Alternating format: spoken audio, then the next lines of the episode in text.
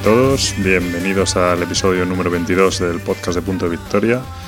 Eh, en este episodio vamos a hablar sobre la, sesión, bueno, la, feria que tuvimos en, León Lúdico, eh, que fue hace un par de semanas, y también hablaremos de los juegos eh, Pandemic Legacy, el Runebound tercera edición y el nuevo, la segunda edición del estudio en Esmeralda.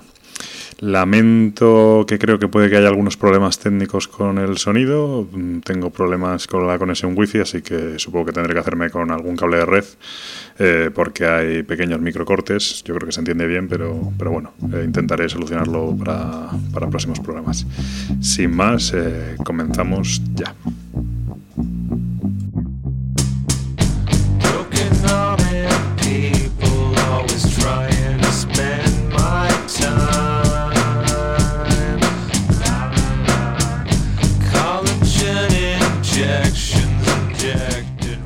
Bueno, pues aquí estamos en el episodio 22, si no me equivoco. Siempre digo si no me equivoco y ya me lo han echado en cara.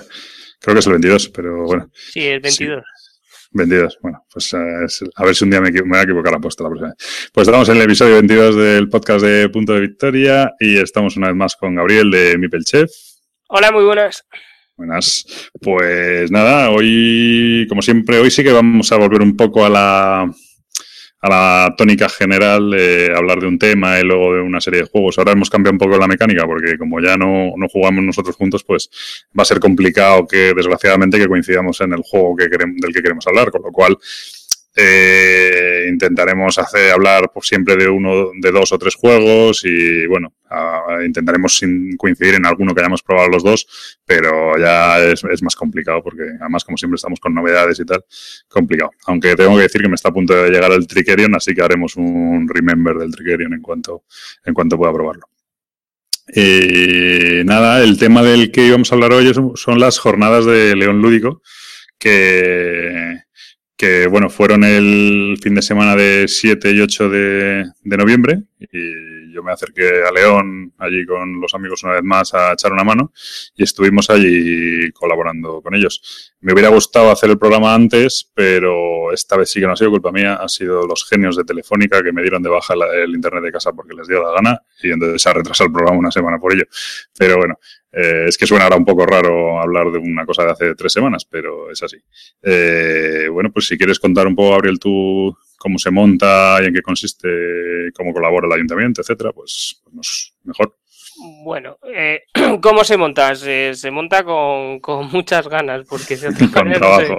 con trabajo, sí. No, es, es, es un poco un evento que queríamos dedicar a, a los jugones y de León en concreto y de toda España, sobre todo. Nos, mm, este año ha venido gente de todos los sitios y es un poco un lugar de encuentro eh, para gente que le gustan los juegos de mesa y es un evento exclusivo eh, de juegos de mesa. Entonces, eh, es verdad que estamos, colaboramos con el Ayuntamiento de León y con una asociación sin ánimo de lucro, que es la Asociación Activas Juventudes Activas de León, eh, aunque hemos tenido otra asociación este año que nos ha ayudado mucho, que ha sido el Pacto de las Janas. Y mediante el préstamo de, un local por el ayuntamiento, montamos eh, las jornadas que han salido, yo creo que bastante bien. Sí, bueno, un local hay que decir que es un local muy chulo porque es una antigua estación de, de FEBE, eh, así reformada, rollo muy moderno, tiene unos, bueno, tiene un escenario, tiene, está muy bien, la verdad, el local es una pasada. El local era donde cambiaban antes los trenes de, carril, donde hacían la ubicación nueva, las plataformas esas que giran para, ubicarlos en, nuevos raíles. Entonces es eh, un antiguo almacén, taller y cambio de dirección de, de, de Febe. Y la verdad es que el local es muy chulo, es así un rollo industrial reformado muy guapo. Sí, es, por si alguien quiere, tiene curiosidad y tal, es el espacio Vías en León. Pues sí, efectivamente, a salir yo, que este año, el año pasado también ocurre poco, pero bueno, este año ocurrió menos todavía. eh, eh, desde fuera cuando llegué, pues os vi súper agobiados porque sabéis, pega una paliza tremenda tal, y os vi ahí un poco, sobre todo al empezar un poco depres y tal, bueno, porque, porque bueno, estas cosas queman mucho, ¿no? Y yo cuando, cuando llegué, la verdad que todo solo podía felicitaros y daros ánimos y tal. Yo creo que, que salió muy bien, creo que la gente estuvo muy contenta, no se paró de jugar. Todo el momento hubo, hubo ambiente. La verdad es que quizá creo que acertasteis mucho en los colaboradores, es decir, lo que dices tú del Pacto de las Janas, sobre todo también la Orden 66 de Asturias, ¿no? Sí. Orden, eh, lo he dicho bien, ¿no? Sí, la Orden 66 de Asturias. Esos, eh, bueno, son colaboradores, o sea, eh, habría que definir colaboradores que, que, ¿cómo definirlos? O sea, que, que han aportado mm, bueno, yo me refiero que, que aportan actividades. O sea, al final, esto. Son, a ver, aquí llega un momento que se trata de gente que, que haga cosas, ¿sabes? Ya... Aportar, efectivamente. Claro, o sea, no, no, es, no es un evento en el que estemos eh, mm, pidiendo subvenciones, ni vendiendo stands, ni eh, alquilando puestos, nada de eso. O sea, se trata de que, oye, el que venga, pues si hace cosas para entretener a la gente y tal. Y la verdad es que esta gente eh, a mí me parece una pasada. Bueno, la Orden 66 de Asturias es una, yo creo que es una asociación, bueno, sin ánimo de lucro probablemente seguro, porque yo creo que se lo gastan. Y, y probablemente sea medio benéfica, ¿no? Porque yo creo que hacen cosas, eh, colaboran con hospitales y con niños. Sí, eh, las actividades que realizan, bueno, una de ellas que es la, Academia Jedi, que son es eh, una academia para niños en la cual los, los, niños aprenden a manejar la fuerza y tienen como una especie de, de de escenario en el que siguen aparece Darth Vader y lo derrotan y todo eso. Bueno, esa actividad, todo lo que piden, me parece que 3 euros por, por niño, pero es totalmente, eh, o sea, lo, lo, donan totalmente a, a una asociación ¿Se dice asociación? No, Sí, hombre, sí, se dice asociación. Bueno, sí, a una entidad, una asociación, sí. Sí, vale, pues a una entidad normalmente de, caridad, o sea, ya sea, pues no, no me acuerdo a quién. La sí, bueno, lo que sea, o algún hospital, o sea, está claro. Efectivamente, entonces todo ese dinero recolectado se, se dona. No, es que es eso. Eh, yo entiendo que dices que no son colaboradores porque no participan directamente en la organización del evento, pero, pero bueno. Sí son colaboradores, o sea, no me refería a eso, es, son diferentes niveles de colaboración. Ellos han colaborado con la actividad y encima, eh, quieras o no, han atraído a, mucha gente, entonces son un colaborador muy gratificante porque nos, nos han hecho de publicidad y, y han atraído, pues lo que decía, un montón de padres con los niños que querían participar en la academia, pero después hay colaboraciones de, de otro tipo a nivel humano que, que, han aportado las dos cosas, han aportado tanto trabajo como, como eh, gente para ayudar en el evento, porque toda la gente de la Orden 66 trajo también sus eh, cosas de exhibición y estuvo hablando con la gente y ayudando y colaborando y jugando, bueno, la verdad sí. A mí no sé quién me lo dijo, que me decía que la gente está del orden 66 porque yo aluciné, ¿no? Yo digo, joder, es que montan un. Bueno, ellos llevan ahí un. Pues, son especializados en Star Wars, que no sé si lo hemos dicho todo esto. Sí, bueno, has dicho lo de los Jedi y tal. Eh, ellos es un tema todo Star Wars y tal. Y, y entonces, aparte de ir disfrazados, y tienen los troopers, lo, bueno, tienen algún disfraz de alguna alienígena de estos, eh, tal. Tienen un. El, el, presidente de la asociación es Darth Vader, un traje de Darth Vader que es una pasada, que tiene hasta modulador de voz. Eh, aparte de todo esto, trae lo que dices tú, traen un, un, stand en el que ponen unas maquetas, pues a lo mejor un halcón milenario de Lego, pero que tiene como un metro de diámetro, es una pasada. Eh, unos AT-AT tremendos, espadas láser, todo temas de Star Wars que ni no venden, simplemente es exhibición para, para mostrarlo, ¿no? entonces alguien me dijo, porque yo cuando llegaron dije, joder, estos tíos, vaya despliegue tal, digo, ¿cómo les habéis convencido de venir? No sé qué. Y alguien me dijo, no, no, si esto no hay que convencerles, estos son como un club de moteros, si están deseando ir a algún hay de estos para reunirse y jugar. Les encanta ¿no? montar el montar el, el, lío ¿no? y juntarse todos y, y, pasárselo bien. ¿no? Y la verdad es que es son encantadores todos. Hombre, es que eh, no, no, deja de ser un poco cosplay sin, sin ser de, de anime o de manga. Es un cosplay de, de, Star Wars. A ver realmente. Sí, sí, sí, sí, no, no, que digo que es cosplay puro y duro, o sea, que. Efectivamente, entonces, cuando tienes un cosplay de, esas características, yo creo que lo único que estás deseando es que haya un evento para poder exhibirlo y que la gente vea el curro que te has pegado, ¿no? Yo creo que debe ser lo más gratificante. Sí. Pero bueno, por llevar un orden, eh, vamos a ver las actividades que se hicieron allí. En principio, de manera permanente se puede decir que hubo una que hubo ludoteca, había una, una biblioteca de, de juegos, eh, algunos de la propia asociación, otros vuestros personales, ¿no? De miembros de la asociación que los han prestado para el evento. Y luego, y luego las editoriales que se portaron bastante bien y mandaron, las distintas editoriales colaboradoras mandaron juegos para probar, para hacer torneos, tal. Eso se puede decir que, que estuvo sábado y domingo de manera permanente a disposición de todo el que quiso probarlos, ¿no? Sí, la verdad es que eh, tu, tuvimos eh, sábado, domingo eh, la ludoteca de la Asociación del Pacto de las Janas. Tuvimos también, bueno, pues juegos que llevó, que llevaron miembros como Luis, como como yo mismo, como más personas, que eran un poco más novedades, y todo lo que nos fue dejando todas las entidades colaboradoras, editoriales pequeñas y grandes, que fueron juegos de, de demostración, algunas, eh, algunos prototipos y algunos juegos que todavía eh, no han sido editados y que están a punto de ser editados. Sí. Eh, bueno, pues eso es una de las actividades principales. Ahora hablaremos de algunos juegos que probamos y tal. Luego lo otro hubo, que yo recuerde, por lo menos torneo de X-Wing y torneo de Imperial Assault. También hubo torneo de Infinity, aunque muy pequeñito este caso. Y no sé si hubo algún torneo más. Eh, torneo, no, no tuvimos ninguno más. Tuvimos, bueno, el de pintura de Infinity, que, eh, que no Ah, un, o sea, un concurso de, pintura. Sí, una especie de speed painting, pero de, de dos horas. Tuvieron dos horas para pintar las miniaturas. Sí. Y después, como otra actividad, que esta sí que la trajiste tú, tuvimos durante todo el fin de semana el simulador de, de Artemis. Sí, esta fue mi única colaboración, que la verdad que, que es, yo pensaba que era fácil, aunque luego es cierto que, que acabé un poco hasta las narices del asunto, no, pero bueno, el Artemis, eh, yo lo descubrí gracias a los chicos de Planeta de Juegos y yo creo que, no sé si hemos hablado alguna vez en el podcast de él.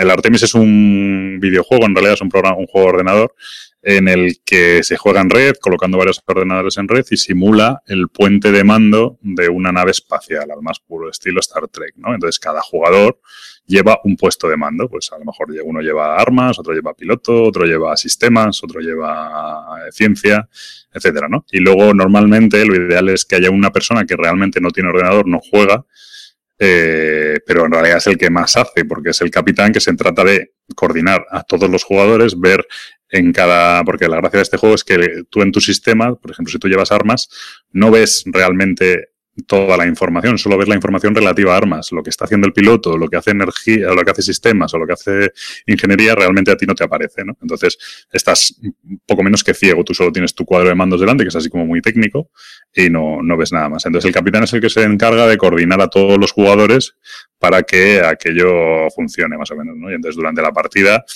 pues hay eventos, pues eh, llegan a naves alienígenas, hay que escanearlas, establecer contacto con ellas, a ver, muchas veces entrar en combate, defender estaciones orbitales, eh, completar misiones, hay campos de asteroides, nebulosas, etcétera, ¿no? Bueno, entonces se trata de, de eso. Y como digo, yo me pidió Gabriel, bueno, no sé si me lo pidió se me ocurrió a mí o tal, le dijimos, oye, vamos a montar este evento, esta cosa porque la verdad es que es muy chula, es muy fácil de, de montar y decidimos ir allí y, y hacerlo. Eh, yo no me costó nada, es llevar allí los ordenadores y ponerlos en red y ya está.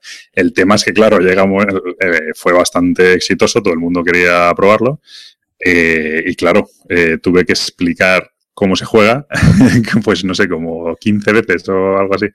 Sí. Y, y además, no es que tengas que explicar, oye, esto es así, es que tienes que explicar a cada uno cada puesto de mando. Y si un jugador cambia de puesto de mando, tienes que explicarle el nuevo, porque no tiene nada que ver cómo se juega en uno, o sea, lo que hay que hacer en uno con lo que hay que hacer en otro, ¿no?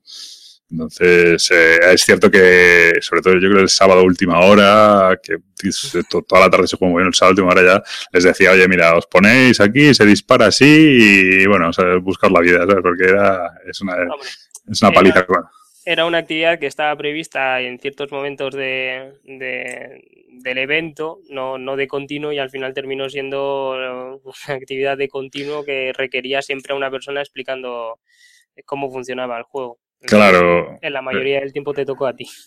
Sí, hombre, porque era el que conocía un poco. De hecho, allí, excepto Luis, que sí había jugado, era casi el único que había jugado. Eh, a ver, Eh, claro, eso estaba pensado como, oye, pues hacemos una simulación por la mañana, otra por la tarde, tal, pero la verdad es que una vez ya lo tienes montado y es solo darle poco menos calplay y tal, pues, pues, pues mola que la gente lo pruebe. Había gente que lo probaba y volvía a las dos horas con otros amigos y volvía, porque la verdad es que es muy divertido, te ríes muchísimo, las conversaciones entre gritándose los diferentes puestos de mando y, tal, e insultándose, es bastante gracioso y cuando se destruye las naves, etcétera, está, es muy divertido. Y, y entonces, bueno, pues eso, pues decidimos, oye, pues lo dejamos puesto y al principio nosotros buscábamos gente y luego ya simplemente lo dejábamos puesto y si alguien nos decía, oye, ¿podemos probar el simulador? Pues encantado se lo explicábamos, ¿no? Pero que bueno, que fue mi, mi Camel App de este año, porque el año pasado me tocó explicar también el Camel App como 10 veces, pues este año ha sido el Artemis, mi Camel App.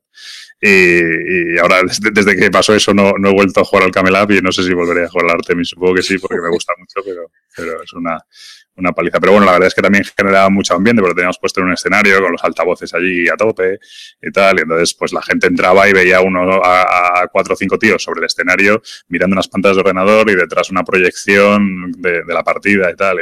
Y, tenía gracia, ¿no? La gente al principio no entendía de qué iba aquello, pero cuando le explicaba...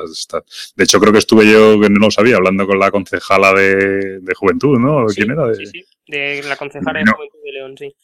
Sí, me vino una, bueno, tampoco una señora, es una chica, tampoco es muy mayor, no sé, no tendría. Y me empieza a preguntar, ¿y esto cómo funciona? ¿Y esto tal? Y, yo le conté ahí toda la fricada y luego me dijeron, oye, que esta es la concejala de juventud del ayuntamiento. Y digo, bueno, pues espero que se haya ido contenta del asunto, ¿no? Hombre, no deja de ser una persona normal, entonces no. bueno, pues, una persona normal dedicada a la política, que ya, eso ya no es normal del todo. Pero bueno, eh, nada, muy bien. Eh, funcionó. Sí, un poco las actividades así que fueron más o menos continuas. Es eso, lo de la gente de, esta, de la Orden 66 haciendo siempre cosillas de Star Wars pues, y tal. El Artemis, la ludoteca, talleres con niños, ¿no? Hicisteis bastante. Yo eso sí que estuve un poco más out. Eh, sí, pues este año fue eh, una demanda bastante grande también porque tuvimos a una cuenta cuentos que realizó varias actividades con los niños, porque la verdad es que este año lo colocamos de tal manera que los, eh, los más peques tenían su zona y la gente mm, así que estaba jugando más mayor no, no se daba cuenta de, de todos los niños pequeños que pudimos tener. Eh, y de eso se encargó la cuenta cuentos que, vino especialmente para el evento, como colaboradora, porque hizo talleres de pintura de cara, de pulseras, eh, hizo bueno su actividad de cuenta cuentos principal y, la verdad es que manejó muy bien a la horda de niños, porque fue una horda, o sea, no, no se puede decir de otra manera. Sí, hombre, se monta mucho alboroto, pero la verdad es que yo creo que ya lo comentamos la otra vez y lo volvemos a comentar.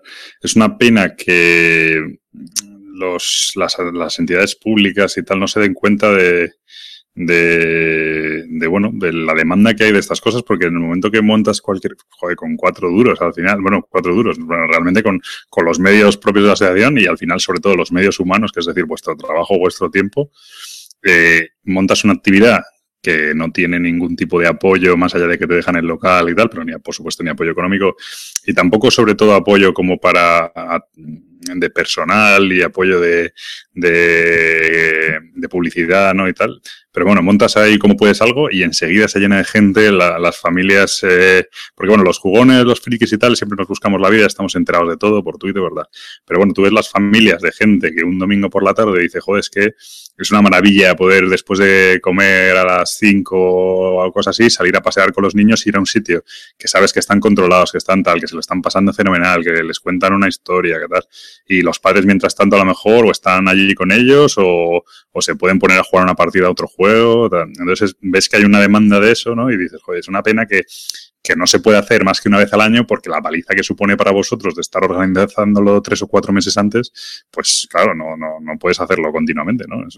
pero que, que, es una cosa que yo diría, joder, es que esto se podría montar el primer domingo de cada mes, ¿sabes? La verdad es que sí, lo piensas y piensas hacer actividades más a menudo, pero, eh, pero es lo que dices, el trabajo que supone humanamente no, no, no puedes dar abasto con, con todo. Tendría que ser casi remunerado, porque la verdad es que ocupa mucho tiempo de, de una persona. O sea, llega, llega a ser casi tan agobiante como un trabajo rutinario de, tus ocho horas por día. O sea, incluso más, porque tienes algún porque, porque lo haces Claro, y porque lo haces fuera de horario y como encima no es remunerado y tal, ¿no?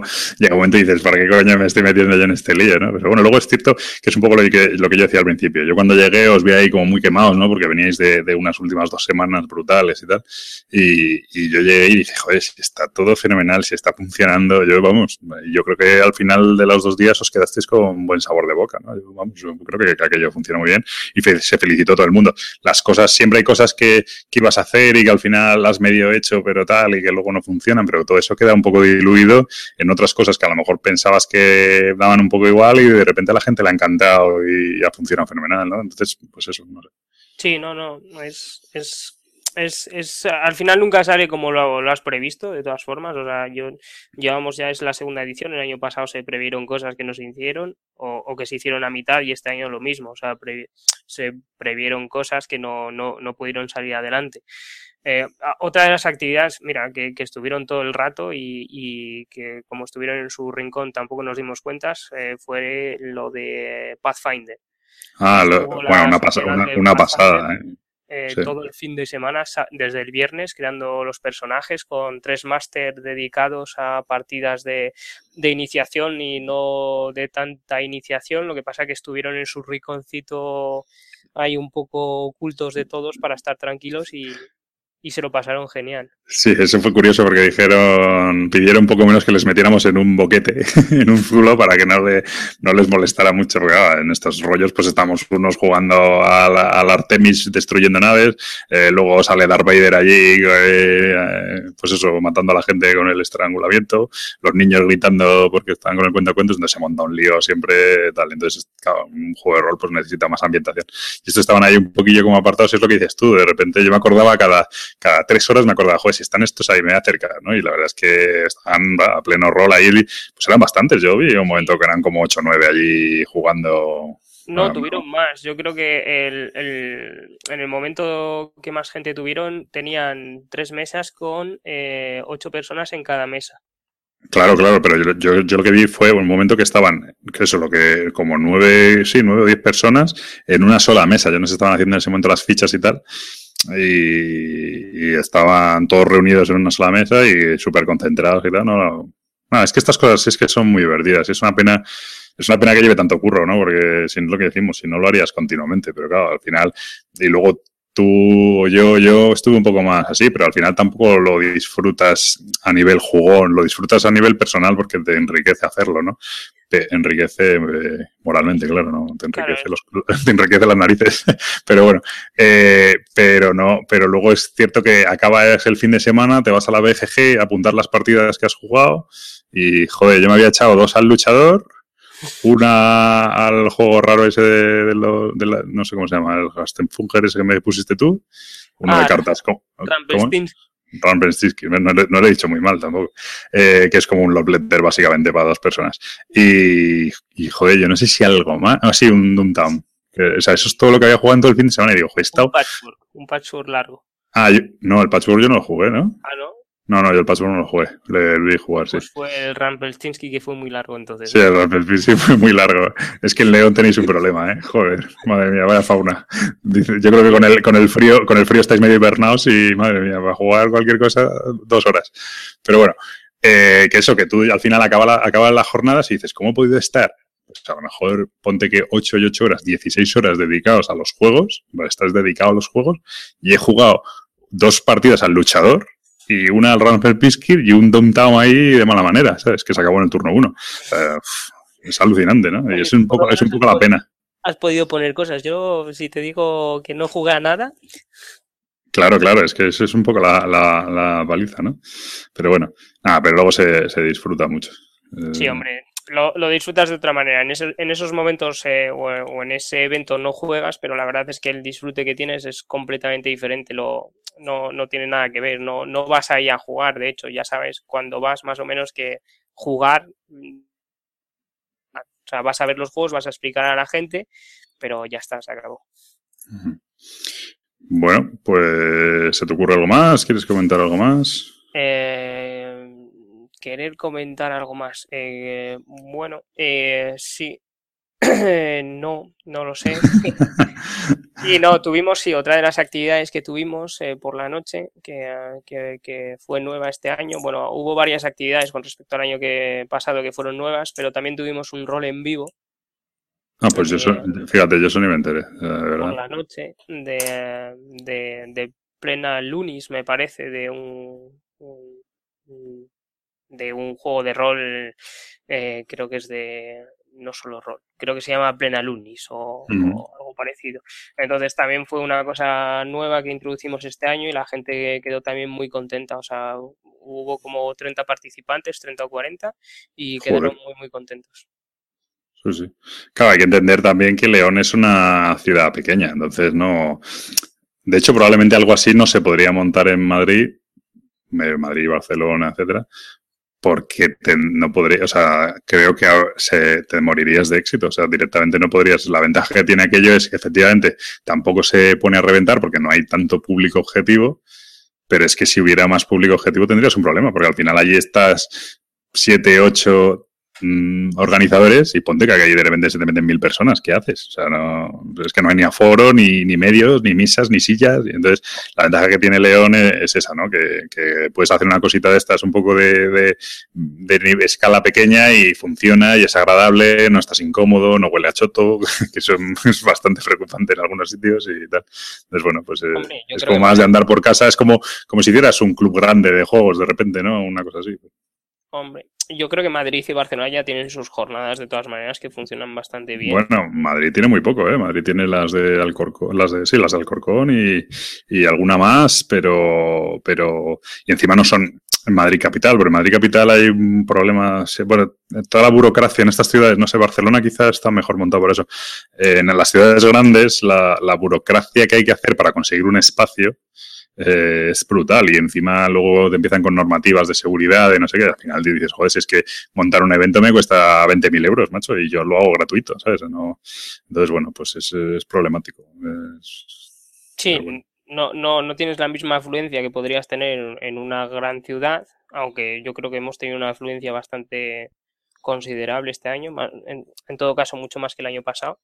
Pero es verdad que te, da más lujo de poder explicar los juegos, de, poder eh, centrarte más en el ámbito eh, social a la hora de, explicar, porque realmente, vale, es, es, un evento para jugones, pero no solo para jugones. O sea, nuestro, nuestra ambición primera es, eh, no deja de ser de intentar iniciar a más gente a, a los juegos de mesa gente que no los conozca o que los haya visto así un poco de lejos. Y la verdad es que este año ha sido un poco, mm, eh, se ha cumplido un poco más esta, esta expectativa. Yo, yo creo que he explicado juegos a gente que no, que no tenía conocimiento alguno de los juegos de mesa eh, de, manera normal, o gente que venía y que había jugado a lo mejor un Carcassonne o, o, juegos muy ligeros o parties y, y, que querían probar algo más duro y, y fueron las jornadas ideales para hacerlo, vamos. Sí. Tenemos algún problemilla de conexión. Yo no sé, a veces se me corta un poquillo cuando tú hablas. No sé si cómo quedará luego esto. Esperemos que bien. Nada, muy poco, pero bueno, un poco incómodo. Si, si tal, pues pedimos disculpas. Y, ya vas a tener que, que editarlo. Que vas a tener que editarlo. No editar, ¿no? Porque como ya a mí se me corta también, no sé lo que has dicho, no puedo, ni siquiera puedo subtitularlo. Así que, eh, no, eh, nada, son, son medio segundo a lo mejor.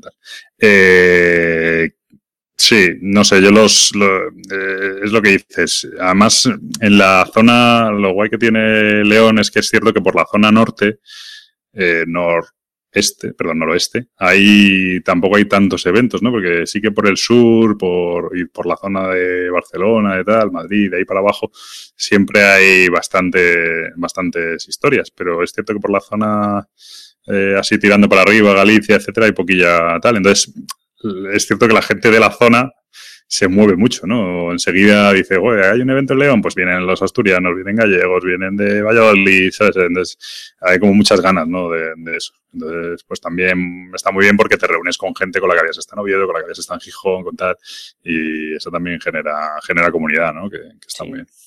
Genera muchos amigos, que es lo, mejor de mm. todo. Bueno, yo nada, no hemos tampoco comentado editoriales que han colaborado, la verdad es que en general han colaborado casi todas y tal, están en el cartel, en la web, etcétera, de León Lúdico, pero bueno, yo prefiero andarme con cuidado, que es una cosa que hablaba antes con Gabriel, porque luego la gente cuando hice los programas de las, de la, hablando de la relación de las editoriales con los jugones, etcétera, bueno, más bien con los blogueros y tal, luego me ha, claro, yo tú haces un programa genérico hablando de diferentes problemas que detectas en el, en problemas o disfunciones ¿no? que detectas en la relación de las editoriales, etcétera, y que crees que se podrían mejorar. Y claro, tú hablas en general, hay cosas que se aplicarían a algunos, hay otras cosas, hay otras editoriales que en algunas cosas son cojonudos y en algunas otras flaquean, etcétera. Y entonces luego recibes feedback de ellos, no mal, no a malas, pero diciéndote que yo es que mira, hago todo esto, todo eso que dices no es verdad, porque tal, no sé qué. Digo, bueno, es que no, no todo lo que digo tiene que ver con tu editorial. Lo que tú, yo que sé, cuando digo algo, eh, me parece bien que me contestes, pero, pero ah, mírale, explícalo, o sea, estudialo y piensa, eres tú el que tienes que valorar pues esto que dice lo cumplo y esto que dice, pues a lo mejor es cierto que podríamos mejorarlo, pero no cuando hago un, un, listado de cosas a mejorar resulta que son todas para todas las editoriales. Pues no, evidentemente hay cosas que se hacen muy bien y hay otras cosas que, que no se hacen tan bien, pues ya está. Pero, pero bueno, esto es una, no tiene, no tiene nada que ver con León Luigo, es que quería decirlo. He venido aquí a hablar de mi libro y si no lo digo reviento. Hombre, pero todo lo que criticamos o, lo, o, las pegas que podemos poner no son genéricas, no, no se aplican a todo el mundo, pero eso es, eh, yo creo que es el, día a día de, todo, ¿no? ¿no? No es porque te digo que no me gusta, yo qué sé, un libro que todos los libros van a estar mal, entonces es lo mismo. Claro, ¿no? Y sí, quiero decir, yo no voy a hacer un programa hablando de X editorial todo lo que me parece mal, todo lo que hace, porque bueno, eso, eso no sería, eso sería directamente invitación al obvio, ¿sabes? Es decir, no tiene, no, es una cosa generalizada, o sea, general, que hablas pues en general y, tal. Pero bueno, es que me ha sorprendido porque, porque recibí feedback, además un poco decalado, de dos, y los dos relativamente ofendidos, no malas, pero bueno, como diciendo tal, y como con una sensación de haber sido maltratados y respondiendo a todo lo que se decía, como si todo fuera dirigido específicamente a ellos, lo cual resulta curioso porque los dos se lo tomaron como dirigido a ellos cuando lo que no podía ser es dirigido a los dos, todo. Es decir, era como si tú estuvieras entreveladamente atacando a ellos y, son dos editoriales distintas, totalmente distintas, y las dos se sienten atacadas de manera oculta. Bueno, no sé, no es eso. Eh, las editoriales en general se portan bien, colaboran, pero bueno, pues yo eh, me gustaría, sobre todo yo lo reduzco al tema este de que te dejen, de que haya más eventos, ¿no? Que organicen más eventos, no solo el, mandar juegos y el para reseñas y para actividades, para tal, sino me gustaría más que se hiciera partícipe a todo el mundo de la, de la industria, de cómo funciona, de los siguientes lanzamientos, de, de tal, pues hacer reuniones. Eh, yo ahora mismo por, por otros temas estoy metido mucho en, Meetup, que es una red social de eventos en Madrid, de distintas cosas, hay de fotografía, de programación, de, muchas cosas, y es una pasada. Tú vas, de repente organizan una empresa a las 7 de la tarde una reunión y vas allí y te cuentan no sé qué proyecto o una historia tal, pues de cómo se hace algo y luego te invitan a una caña y tal, y has echado la tarde y es muy entretenido, hablas con gente del mundillo y bueno, pues haces como mucho lo del networking, eso que se llama ahora, ¿no? Que es un poco hortera, pero, pero bueno, funciona un poco así. Pero bueno, esto no tiene nada que ver, así que eh, vamos a pasar a, a los juegos. No, tengo ahora otro libro del que hablar. Eh, sí, tengo otro libro del que hablar, que es que resulta que después del último programa recibimos ciertas críticas, eh, estas sí que más personales y ofensivas, diciendo que habíamos sido, que había sido el programa más plano que habíamos hecho que no hablábamos de sensaciones, ¿no? Y digo, joder, pero qué sensaciones queréis que tengamos habiendo jugado a Eurogames secos como la mojama, o sea, las sensaciones de hacer cuentas, coño. Que el juego está bien, pero qué sensación voy a tener hacer cuentas y haber hecho las cuentas mejor que el de al lado. No puedo tener la sensación de, de joder, qué partida más épica, he sacado 20 mm, puntos más que el de al lado. O sea, yo qué sé, ¿no? A ver, estabas cambiando de, de temática en los juegos, te estás pasando al lado Eurogame y ya se piensan que lo vas a dar todo de un golpe. No, no, las cosas no funcionan así. Claro, piensan que voy a llegar yo, eh, el, plastiquero mayor del reino, a, hablar con la misma pasión de, pues eso, del Mombasa. Pues no, pues el Mombasa me gustó, pero joder, no, no me da como para hablar de aquella partida que jugué con, en aquel escenario final donde pues, me salvé por los pelos. Un poco, no, no me llega, no sé. Pero bueno, Volvemos hoy un poco más a juegos temáticos, sí, ¿no? Y bueno, sí, más o menos, más o menos. Eh, sí, además el tuyo sí es temático, de verdad.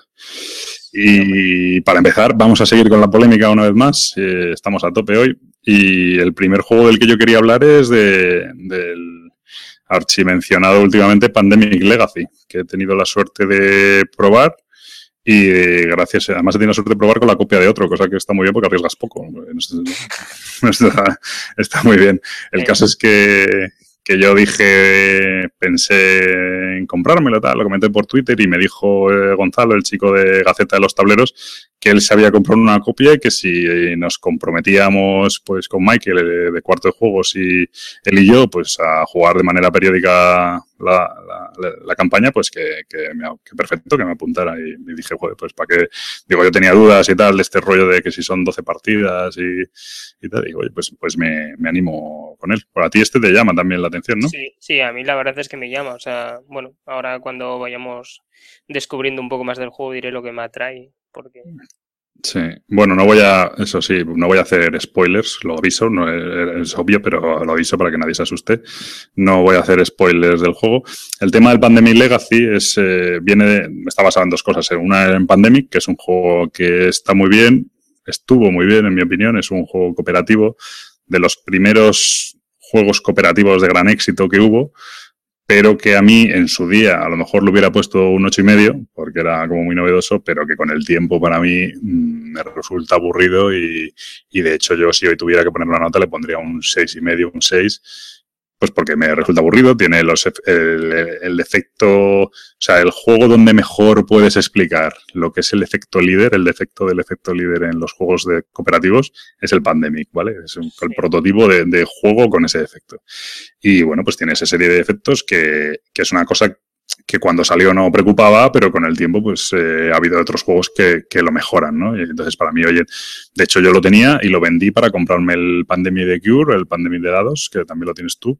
Y, y, fue un poco porque dije, joder, este juego mm, lo han sacado ahora de dados, es mucho más rápido, más sencillo tal, y me ofrece lo mismo, ¿no? Entonces yo vendí el Pandemic, de, el Pandemic normal y me cuesta ponerme a jugar una partida de Pandemic. Y el caso es que han sacado este Pandemic Legacy que está basado en ese Pandemic. De hecho, el juego es fundamentalmente lo mismo, prácticamente igual.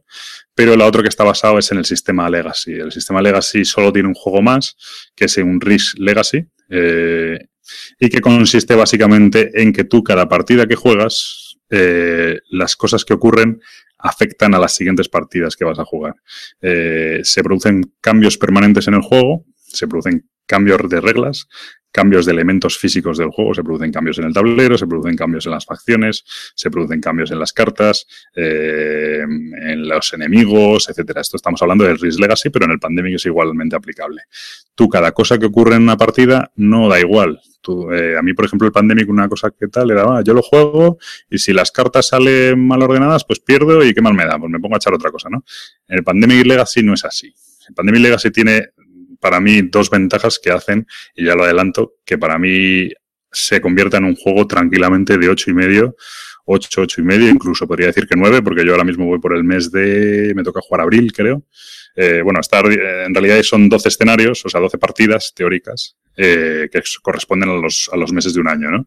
Eh, el tema es que si tú pierdes un mes, lo puedes volver a jugar, con lo cual virtualmente puedes jugar entre 12 y 24 partidas a la campaña. Eh, el caso es que tú cuando, cuando vas jugando, eh, tiene dos ventajas. Una es que no sabes lo que te esperas. Tú empiezas las partidas y a diferencia de en el pandemic normal, mmm, tú empiezas con las mismas reglas, pero durante la partida ocurren cosas y entre las y entre las partidas ocurren cosas. Cambian determinadas reglas, algunas cosas que antes se podían hacer ahora ya no se pueden, Ahora puedes hacer cosas nuevas, aparecen personajes nuevos, eh, mm, tus objetivos durante la partida cambian. Entonces, lo que era un pandemic normal cambia, eh, cambia totalmente. Eso ya para mí supone un, algo mucho más interesante, ¿no? Te, incita a avanzar en el juego porque tiene la emoción de que no se trata de erradicar cuatro enfermedades y me voy a mi casa y me echo un Kailus. Eh, se trata de ver qué es lo que va a ocurrir y sobre todo de que cada partida se plantea totalmente diferente, porque en una partida tienes que hacer una cosa y en la otra eso ya poco menos que lo das por imposible y tienes que intentar eh, hacer un objetivo mm, por así decirlo, como más forzado, entonces fuerzas tu estrategia, arriesgas más eh, para intentar conseguir eso antes de que el planeta se vaya al garete, ¿no? Entonces, bueno, pues eh, tiene esa ventaja, ¿no? Y la otra ventaja que tiene eh, es, sobre todo, esa sensación mm, de que lo que haces importa.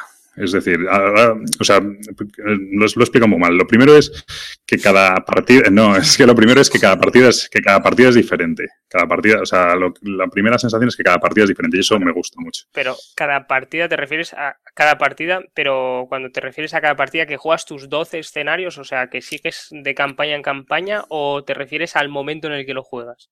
No, no, cada, cada mes del año es diferente. Cada mes del año, porque cuando, claro, cada partida, o sea, llega un momento que. Bueno, incluso, incluso si tú repites el mes de enero, es diferente al anterior mes de enero que has jugado, ¿vale?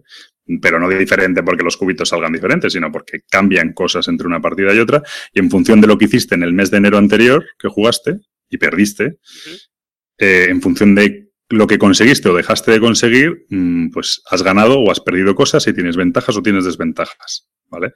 Entonces, cada partida es diferente. La forma de plantear la partida es diferente y luego durante la partida ocurren cosas diferentes. Entonces, eso es muy importante. Pero sobre todo, lo que es mejor para mí es la sensación de que todo lo que haces es crítico, es decir, tiene una influencia en el, en el futuro.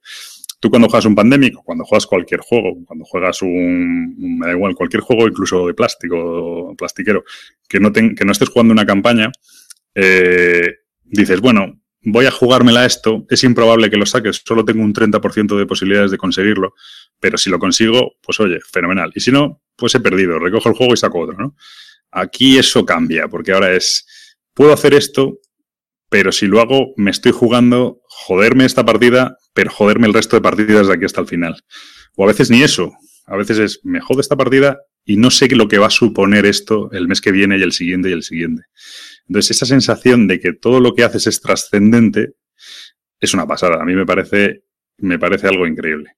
Eh, yo solo puedo recomendar el juego, sinceramente. No, creo que es una experiencia que hay que vivir en el mundo de los juegos. O sea, no es como, ah, es que hay que vivirlo una vez en la vida. No, o sea, me refiero, si tú te gustan los juegos de mesa y ya tienes mucho trillado, eh, estamos siempre pidiendo cosas nuevas y cuando alguien lo hace, mm, pues hay que apostar por ello. Y si encima además lo editan en español, cuesta poco menos lo mismo que el Pandemic normal, eh, porque es una de las ventajas que tiene, que no es el precio americano, sino que aquí tenemos un precio que es poco menos el mismo que el Pandemic normal, un poquito más caro. Y viene una cantidad de componentes y una cantidad de partidas brutal, eh, porque ahora hablaremos de eso. Yo creo que merece la pena apostar por ello. O sea, yo en ese sentido, de hecho, yo me he llegado a plantear fíjate la tontería, comprarme una copia yo para jugarla con mi grupo de juego más habitual. El único problema es que yo ya sabría un poco. Claro. Eh, eh, joder, a lo mejor no deberíamos hacer esto porque se nos viene encima esto otro, ¿sabes? Entonces, bueno, tendría que hacer algo. Ya, sabes un poco lo puede ocurrir, ¿no? O sea, claro, es, más... que a mí me da igual, a mí me da igual saberlo porque, bueno, yo esa experiencia ya la he vivido y, no es tanto yo saberlo, me fastidiaría jorobársela a los demás, es decir, decir, oye, no vayas por ahí porque si haces esto, lo mismo luego ocurre algo que no nos gusta, ¿sabes? Entonces, claro, hombre, yo intentaría controlarme, ¿no? Pero me lo he llegado a plantear y dices, joder, o sea, eso que dicen, no, es que no es rejugable. Bueno, es, pero es que a, lo mejor no, no, no comprarla ahora o no jugarla ahora y sí comprarla dentro de X tiempo, de no sé, pues a lo mejor un año y decir, hostia, pues no me acuerdo muy bien qué es lo que ocurría, sé que no es nada bueno o sé que es bueno, pero tampoco me acuerdo de todo. Entonces, a lo mejor planteártelo en X tiempo sí que... Sí, probablemente se me olvide, pero vamos, en X tiempo, tal y como subtitulan la caja que se llama Pandemic Legacy Season 1, o sea que temporada 1, Mm, supongo que va a haber una temporada 2 que a lo mejor es la que me compro. Pero bueno, eh, Mm, vamos, no descarto comprármela o regalársela a alguien cercano y tal, porque me parece, es que me parece un producto espectacular. Yo ya no voy a decir lo de, no, si tenemos en el armario juegos con dos partidas y tal y nos quejamos porque ahora un juego con que te da 15 partidas es genial. Bueno, no, eh, efectivamente, tú tienes en el armario un juego con dos partidas, pero sabes que le puedes echar 40 y aunque bueno, hay juegos de dudosa rejugabilidad, pero bueno, ponte que le puedes echar 40, pero luego en el peor de los casos es cierto que lo puedes vender y una de las cosas que mola los juegos de mesa es que los normalmente los vendes eh, sin que se devalúen mucho, ¿no? Y eso en el Pandemic Legacy no va a pasar. Sin embargo, tienes juegos con dos partidas, vale, pero tienes juegos con dos partidas, eso es tu problema, lo más. Eh, eso, eso es lo primero.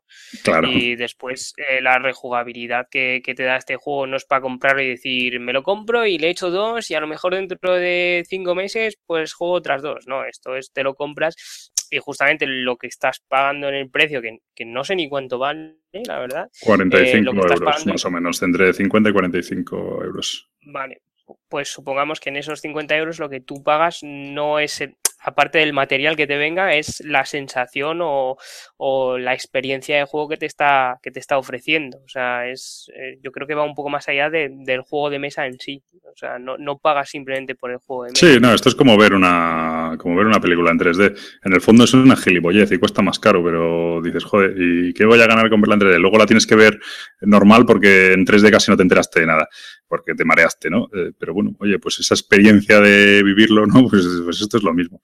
Eh, pero sobre todo, de hecho, el defecto que yo le veo es un poco lo que dices tú. El defecto que tiene este juego para, para el jugón, jugón, jugón, es que necesitas con, mm, eh, bueno, concienciarte de que tienes que jugar, ponte que son 15, 16 partidas al mismo juego en un tiempo prudencial, en dos meses, una cosa así.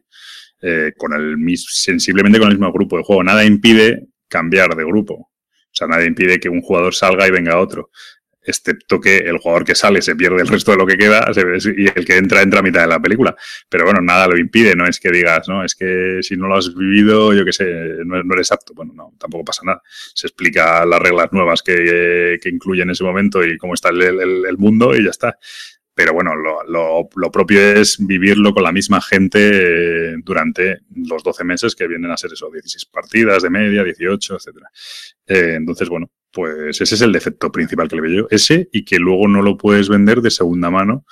Pero bueno, cosa que tal, encima además parece ser, bueno, tú cuando te lo compras, lo que compras es el Pandemic normal, es decir, puedes jugar el Pandemic normal, eh, tienes algún, probablemente tengas algún personaje menos, ¿vale? De algún rol menos de los que viene en el Pandemic normal. Pero lo que tienes es el Pandemic normal, básicamente y cuando acabas la y puedes jugar al Pandemic normal tropecientas veces. De hecho, conozco gente que tiene, que eso es guay, es que es lo genial del juego. Conozco gente que me comentaba que ellos, antes de empezar a jugar al Pandemic Legacy, habían jugado cinco partidas al Pandemic normal porque estaban acojonados de empezar el Legacy y cagarla, ¿sabes? entonces habían empezado a entrenar al Pandemic normal con, el, con la copia Legacy, ¿sabes? Y, me hacía gracia, ¿no? Digo, joder, a mí que me cuesta juntarme para, para jugar 15 partidas y vosotros estáis echando no 15, 20, ¿sabes? Pero bueno. Eh, curioso. Eh, no sé qué Ah, sí, que cuando acabas la. Cuando acabas los 12 meses, parece ser que puedes seguir jugando al Pandemic normal. Eh, de hecho, en mi opinión, probablemente tengas bastantes más componentes y bastantes más cosas y reglas interesantes que aplicar al Pandemic normal. Sería como si tuvieras mini expansiones metidas. Pero es cierto que yo no llega al final, con lo cual no lo sé. Pero bueno, yo por lo que veo, desde luego yo tengo ahora mismo eh, sobre la mesa cuando juego, tengo más opciones y más material en el mes de abril que en el Pandemic normal eh, siempre. Entonces, bueno, eh, no, no creo. Como en el último mes y seguir jugando ese último mes o con las reglas especiales de ese mes, ¿no? O sea, no, bueno, claro, tú el escenario del último mes, tú juegas el último mes y pierdas o ganes, lo puedes jugar infinitas veces, ¿no? Cosa que mola bastante, porque cuando vas a jugar, a mí me molaría probar, una vez haya terminado mi Pandemic Legacy, me gustaría ir al, casa de alguien que haya jugado su Pandemic Legacy y llegar y jugar su mes de diciembre, a ver cómo estaban ellos. Es como hacer un, como un revival de la historia, ¿no? A ver cómo estabais vosotros este mes y cuéntame qué pasó y cómo llegasteis a este punto y por qué tal ciudad está en este estado y por qué, ¿no? Es interesante, a mí me molaría, ¿no? Es como, joder, como ver un, eh, como leer el diario de alguien, ¿sabes? ¿no? De, decir... Finales alternativos. claro, efectivamente, es eso, como un final alternativo del juego, ¿no? Es, eso mola. Eh, pero aparte creo que vas a poder, probablemente puedas jugar el Pandemic prácticamente normal eh, según esté el escenario final, porque la gente se piensa que es que se quema el tablero o yo qué sé, ¿sabes? O se corta por la mitad. En el fondo no, se rompe alguna carta. Si eres muy moñas, mm, pues no la rompes, pero Nah, hombre, pero hay que romperla. Yo soy de romperla. Como no era el tuyo, hay que romperla, ¿no? Muy bonito, muy bonito. Sí, yo creo que sí, pero bueno, si no quieres, no hace falta. Eh, yo no, de momento, yo ya te digo, hasta el mes de abril no he visto que haya nada que impida jugar luego al Pandemic normal. Y de hecho, tiene una cosa curiosa, que es que eh, sería compatible con las expansiones del Pandemic normal porque parece que lo único que cambia es un poco la textura de las cartas, la textura, no porque las traseras y los dibujos y todo es exactamente igual, con lo cual tú puedes combinarlo con las expansiones. Lo único, a lo mejor tienes que ponerle fundas a las cartas, cosa que hacemos casi todos, para que no se note lo de la textura. Pero mm, puedes jugar este juego, eh, terminar la aventura y si te has aburrido, dices, bueno, me compro eh, expansiones del Pandemic normal y lo junto y sigo jugando, ¿no? Lo que no vas a poder, eh, y no y no tiene sentido intentar hacer cosas raras, es venderlo de segunda mano porque es absurdo.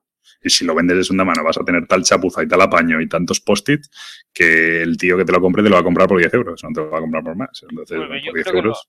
Que no, que este juego de segunda mano no lo vendes simplemente por la experiencia que te ha aportado y los recuerdos que puedes tener de haberlo jugado y decir, joder, pues aquí lo pasamos puta, aquí no, aquí sí, o sea, se te queda más como, yo qué sé, como, como un cuadro, o sea, tú tienes un cuadro en tu casa, lo miras de vez en cuando, pues igual, pues si, si encima lo puedes jugar, mucho más a mi favor. No creo que lo quieras vender. Claro, claro, claro, es que es lo guay y poder y, ver en plan con quién lo jugaste y, qué pasó en cada escenario y si ganaste, perdiste y, si tal personaje las pasó canutas y tal.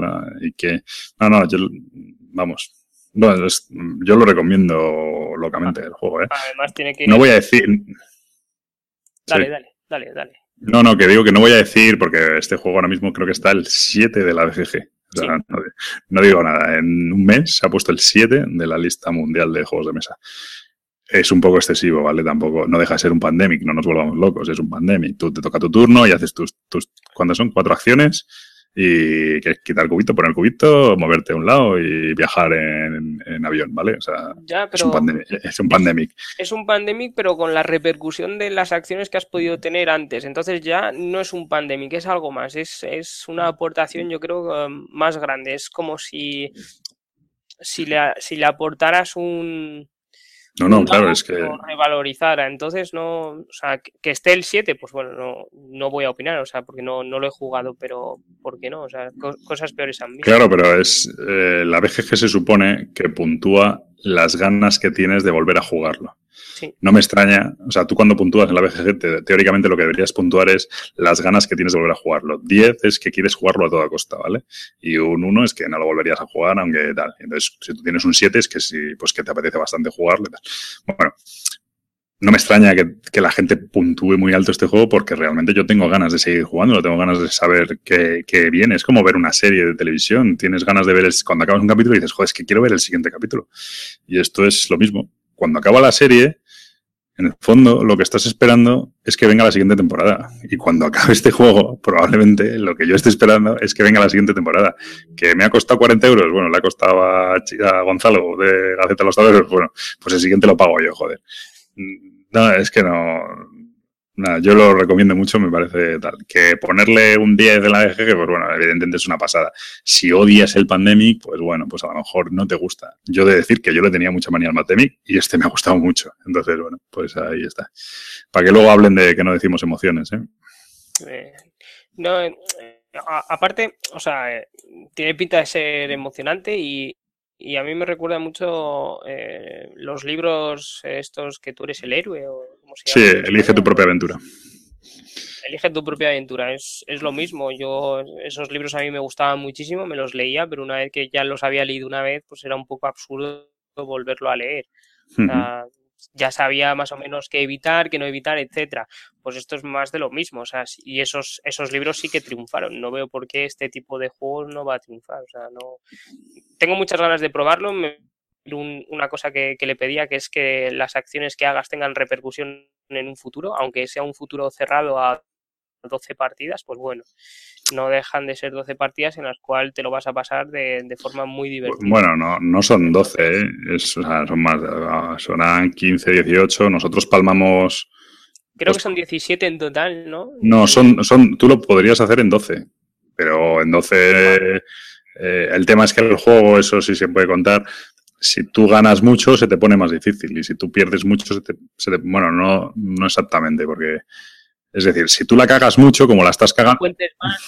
que van a decir que haces spoiler. No, no es spoiler, pero si tú la cagas mucho, como la estás cagando tanto, eh, te dan alguna facilidad. No la puedes cagar mucho más, ¿no? No, el tema es que. La raza humana ya no... Lo tienes tan crudo que te ayudan un poquito, ¿vale?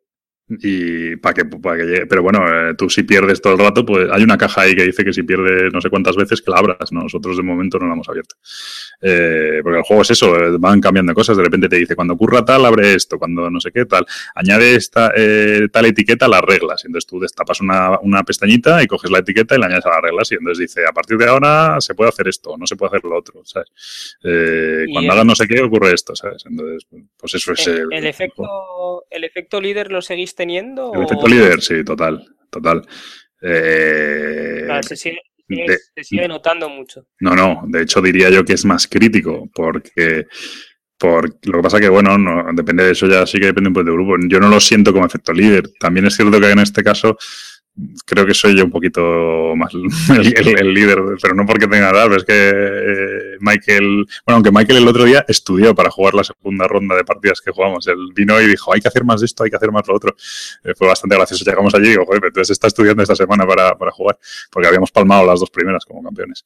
Eh, entonces, sí tiene efecto líder y de hecho el efecto líder es más grave porque tú, yo normalmente el efecto líder me lo controlo mucho, que digo, yo digo, bueno, yo no haría eso, pero me callo porque ¿qué más da?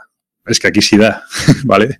Aquí, aquí es en plan, no, no hagas eso, que si haces eso es que nos joden en aquí, ¿sabes? Y además es que nos joden ahora, el mes que viene y el siguiente. Entonces, no hagas eso, ¿sabes? Es más jodido lo del efecto líder ahora. Pero bueno, tiene más gracia. Eso mola porque no vas a tener solo un efecto líder, sino que todo el mundo va a querer lo mejor y entonces a lo mejor la gente se anima más a participar y a decir, pues yo creo que esto, pues no, pues yo creo que esto mejor porque no sé qué, no sé cuánto, y a lo mejor es, es la manera de evitar ese factor. No, no, lo, no lo evita, Gabriela. Y, ah, o sea, eso depende del jugador. O sea, al final, si el jugador se deja llevar, pues se deja llevar. Yo, es eh, yo diría que es peor, ¿eh? de verdad, que diría que es peor. Lo que pasa es que depende de tu grupo, cómo lo lleva, como tal lo bien que juguéis, si la gente no hace cosas absurdas, pues tampoco tienes tú por qué decirle lo que tiene que hacer. En estos juegos tampoco, mm, gracias a Dios, las respuestas no son obvias, ¿vale? O sea, no es una cuestión de probabilidad. Oye, mm, va a salir tal, esto es igual que el pandemia, quiero decir, va a salir la, carta de infección de tal ciudad que tiene tres cubos. A lo mejor no sale este turno, pero si no sale este, va a salir el siguiente. Eso es que has jugado al pandemic, ¿no? Sí, sí, sí. por eso, o sea, quiero decir, es una cuestión de probabilidad muchas veces, entonces nada es obvio puedes decir, oye, nos la jugamos este turno, si sale, pues tiene este efecto y ya está, tampoco tal. Entonces, bueno, pues si la gente no está muy empanada, pues, pues no es un efecto líder brutal, pero, pero tiene más que el otro porque lo que te digo, porque yo que soy de los que, como más que nada porque con la gente que juego normalmente, pues, pues eh, soy yo el que más partidas tiene a todo y entonces pues eh, sabes un poco más jugar, no porque sea más listo ni tal, sino porque has jugado más juegos de estos y tal. Entonces yo soy el que, el que normalmente sabe por dónde van los tiros y normalmente intento callarme porque digo, oye, pues mira, hay que dejar a la gente que, que se equivoque y si se equivoca y perdemos, pues perdemos, tampoco pasa nada, ¿sabes? Eh, así aprendemos todos, así aprendí yo también. ¿Qué pasa? Que en este juego, joder, es muy difícil dejar, pues que estás viendo que te estampas, que te estampas y dices, no, da igual, que aprenda. sí, pues que aprenda los cojones, ¿sabes? Pero bueno, eh, es lo que tiene, pero nada, hombre, tampoco, no sé, eso es el, depende cómo sea tu grupo, ¿sabes? Al final. Pero sí lo tiene, ¿eh? no, no, no lo soluciona nada, ¿eh?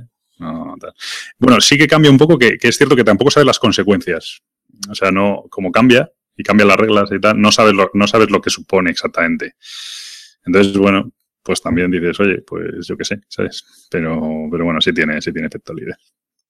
Nada, yo lo recomiendo. Y, de hecho, el defecto que le veo y por lo que dejaría de recomendarlo es simplemente por el hecho de que tienes que jugar 12 partidas. que yo lo está, ahora me ha venido a la mente. Digo, joder, es que me, compro una copia y la jugamos juntos. Pero digo, joder, ¿cuándo voy a jugar yo 12 partidas mínimo con Gabriel? Tal, ¿sabes? Es muy jodido. Eh, ese es el defecto que tiene el juego, para mí, principal. Que no es un defecto, bueno, es, una, es un Por problema. Skype, con la webcam. Venga, hombre. Pero bueno. Bueno, hasta aquí yo sí, no sé si quieres decir algo más. No, la verdad es, no, aparte de que tengo muchas ganas de jugarlo, o sea, No ha ayudado Eso- a, parar eso, ¿no? no, no. Ya me imagino. Me hubieras dicho que era una basura, me hubiera seguido teniendo ganas, o sea que solo has hecho que incrementar mi, mi ansia. Sí. Bueno, pero ya lo dejamos aquí. Y ya, venga, háblame del tuyo, que seguro que me, me hinchas a mí con él. Eh, bueno, no, no sé si te voy a hinchar o no, porque no has probado las ediciones anteriores. Entonces, yo quería hablar un poco de, del Runbound tercera edición. Vale. Que, eh, que salió ahora hace recientemente poco. Eh, no sé, a- este mes, creo, el mes de noviembre salió. Eh, es, es una de las primeras franquicias de Fantasy Fly. Yo creo que, que de hecho que todas beben de, del Runbound. O sea, todo lo Sí. que es eh, eh, ¿cómo se llama? Eh, Descent y Rune Wars y eh, bueno, Sí, el, el el mundo este, el mundo de Terrino. Este, de hecho, en teoría, el original es, no es el que es de Wallace. eh, Eh, a ver, espérate, que a ver, lo mismo estoy comentando- co- columpiando, pero el Rumbon, a ver, Rumbon First Edition. sí, de Martin Wallace, sí. Martin Wallace. Es que han ido quitándole y ya en esta tercera edición ya ni le, ya ni le mencionan. no. Hombre, eh, no, o sea, no se parece mucho. Eh, además está mucho más escenarizada que, que la segunda. O sea, Es- sí, eh, no se dice escenarizada. es- no, seguro que no se dice escenarizada. No sé qué quieres decir, de hecho. eh, Dividida en escenarios. no, que, que sigue más un guion, un- una especie Ah, vale. de... Pues gui- guionizada, si se puede decir. ¿Guionizada? Vale. Sí. Eh, pues guionizada, diremos guionizada. No, que sigue una historia, es un- un- una historia que, o sea, mm, eh, ¿cómo, cómo explicarlo? La- normalmente tú cuando jugabas al Runbound segunda edición eh, te sentabas a la mesa y a más de dos jugadores podías estar eh, seis horas. Sí, Así, sí, seis horas, sí. Seis horas y, y- y más incluso. Porque no, no había nada preestablecido. Tú te ponías eh, súper tocho con tu personaje y tenías que matar a un dragón. Pues hasta que no quisieras o nadie se atreviera a ir por el dragón, pues el juego podía continuar. ¿no? Lo único que cada vez que ibas subiendo de nivel no podías acceder a, a aventuras o, o, ¿cómo se dice? En quest. Eh, Sí, aventuras, sí. Vale, aventuras de, más misiones, bajo- vamos, misiones, sí. efectivamente, es la palabra que busca. De más bajo nivel, entonces eh, te podías tirar toda la tarde. Y en este lo que han hecho es completamente eh, sacarlo en aventuras. Eh, la caja de la tercera edición viene con dos aventuras, una que es matar a Marga y la otra que es mm, matar a, no me acuerdo, a Baraqués, me parece que es una especie de no muerto. Bueno, el caso es que eh, está mm, mucho más guionizado como unas, eh, no sé si has probado las leyendas de Andor. Eh, no, pero bueno, lo he leído mucho y conozco mucho. Vale, sí que pues- Pues va un poco más de ese estilo ahora mismo. Eh. Entonces eh, ya ha perdido esa duración de que puede durar X eh, horas la partida porque al cabo de un momento eh, el juego termina, o sea, tiene fin. Por fin. Mm, Sí, bueno, que vas un poco contra el reloj con un escenario, ¿no? Efectivamente, sí. De hecho, en el, en el primer escenario, que es matar al dragón, eh, tienes eh, X turnos, pasas a un acto 2, aparece el dragón, va avanzando hacia la ciudad y eh, si llegas a. si el dragón llegara a la ciudad principal, el juego termina para, para todos, ¿no? O sea, todos los héroes han perdido. No es cooperativo, eh, para nada. De hecho, es. a- a- cuando lo dices así, todo el mundo te dice, ah, pero es un juego cooperativo. No, no, que va, es eh, completamente competitivo. De hecho, eh, un jugador cuando eh, ataca a un monstruo, el, el jugador de, de la derecha va a coger el rol del monstruo y se pierden los dados, que era otra de las cosas que con respecto a la segunda edición que, que cambia. Eh, antes el sistema de combate en la primera edición era un dado de 20, la gente se quejó mucho porque estaba desbalanceado, pasaron en la segunda edición a dos dados de 10 y en esta se han olvidado completamente los dados y son tokens. eh, que se van eh, sacudiendo en la mano y los sueltas, ¿no? Un poco como monedas. Y ah, es verdad, sí, que eran como los tazos, ¿no? Que los tiras todos y caen por un lado o por otro, ¿no? Efectivamente. Lo único que tu héroe puede conseguir habilidades eh, que le van a permitir dar la vuelta a esos tazos para hacer las habilidades que más te convengan. Entonces es ahí un poco de utilizo estas habilidades, el adversario utiliza las otras, etcétera. Entonces te cuenta una historia y tú vas avanzando con tu personaje dentro de la historia y está todo muy bien cerrado dentro de una de una burbuja eh, que me está gustando muchísimo. De hecho, Vero, que odiaba la segunda edición, esta le está pareciendo muy chula.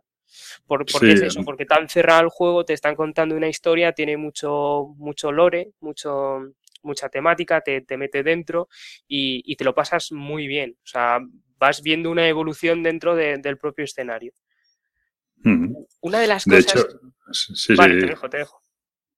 No, que iba a decirte, según me lo estás contando, me recuerda un poco a la sensación del, de un Maze Knight, en el sentido de que al final es una carrera en la que tú te tienes que tochear, por así decirlo, para llegar antes que nadie, en el caso del Maze Knight, es a las ciudades y conseguir reventarlas tú antes de que las revienten los otros, ¿no? Y tienes un pelín de interacción en el sentido de que, de que puedes putear un poquito y bloquear caminos y tal, y robar cosas, etcétera. Lo único que tendría un guion a mayores que te va contando una historia y que vas cogiendo elementos de esa historia y entre más elementos de la historia tengas, más aventuras hayas realizado. Esto, como va por sistema de mm. misiones, entre más misiones eh, realices, eh, más beneficios vas a tener. Entonces, eh, la diferencia entre el Maze Knight sería que esto es mucho más temático en el sentido de que tienes una historia detrás, tienes un, background del, que bebe Fantasy Flight. Sí, bueno, esto al final, por cierto, que no lo hemos dicho, eh, si lo has dicho, creo que es de Fantasy Flight. Yo no sé si lo editará Edge, ¿lo edita Edge? ¿Se sabe? ¿No se sabe? aquí no pone nada. Decían que sí, que teóricamente sí. Eh, que estamos hoy muy desordenados. la ficha, venga. Runebound, tercera edición, 2015, de Lucas Litzinger.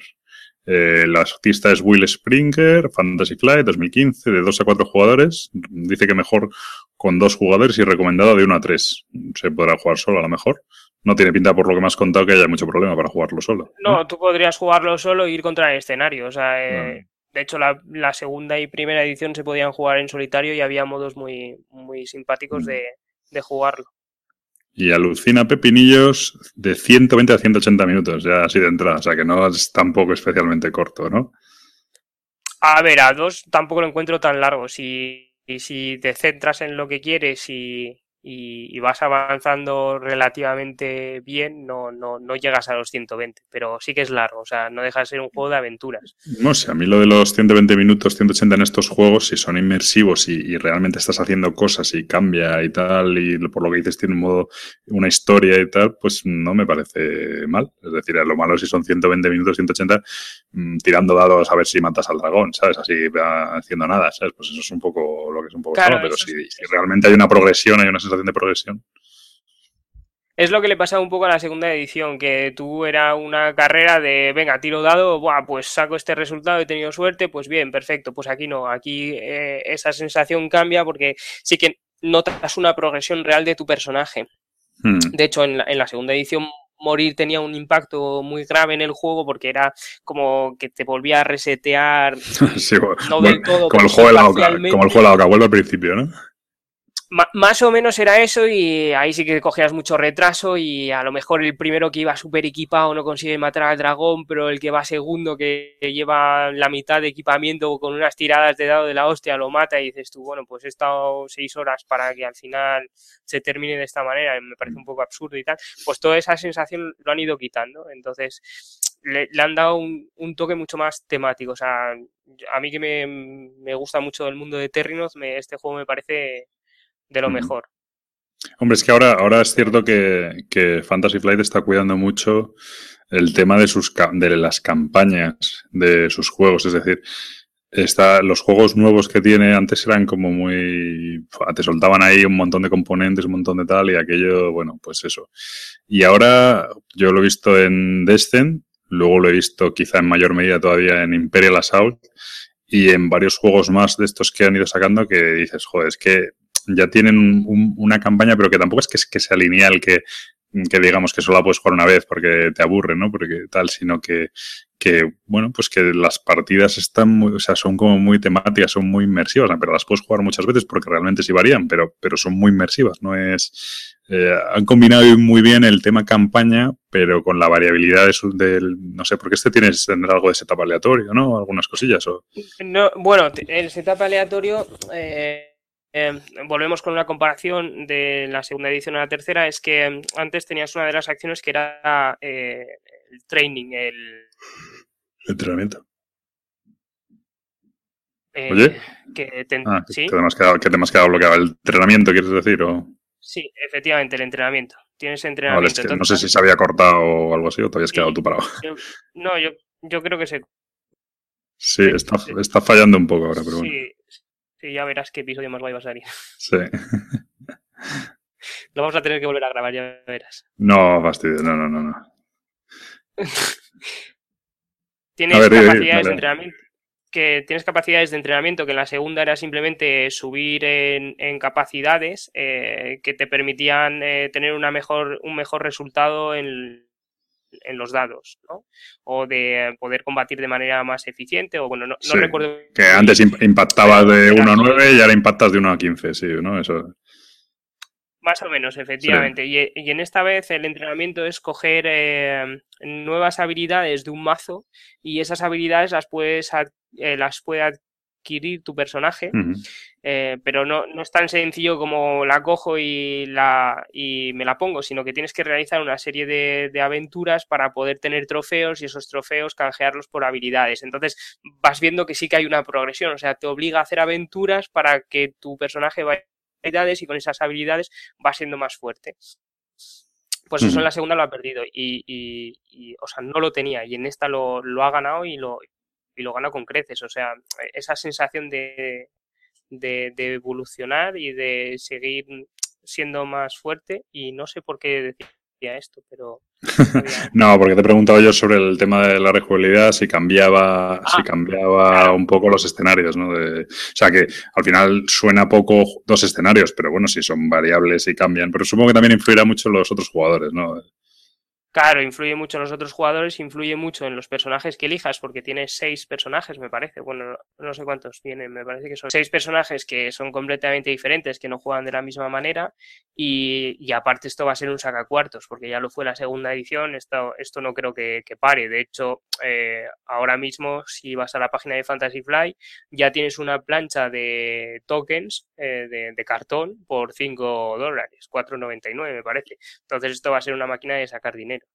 No, no, eso está, eso está claro. El tema es si el básico ya da para bastante, claro. Si no, Yo, joder. yo creo que sí, ¿eh? O sea, con, con las dos aventuras que trae, que ninguna te va a salir igual que la otra, yo creo que, que da para bastante, Ujú. bastantes horas de juego. Eso sí, te tiene que gustar el mundo y te tiene que gustar eh, la aventura, te tiene que gustar la fantasía, etcétera, y, y leer mucho texto.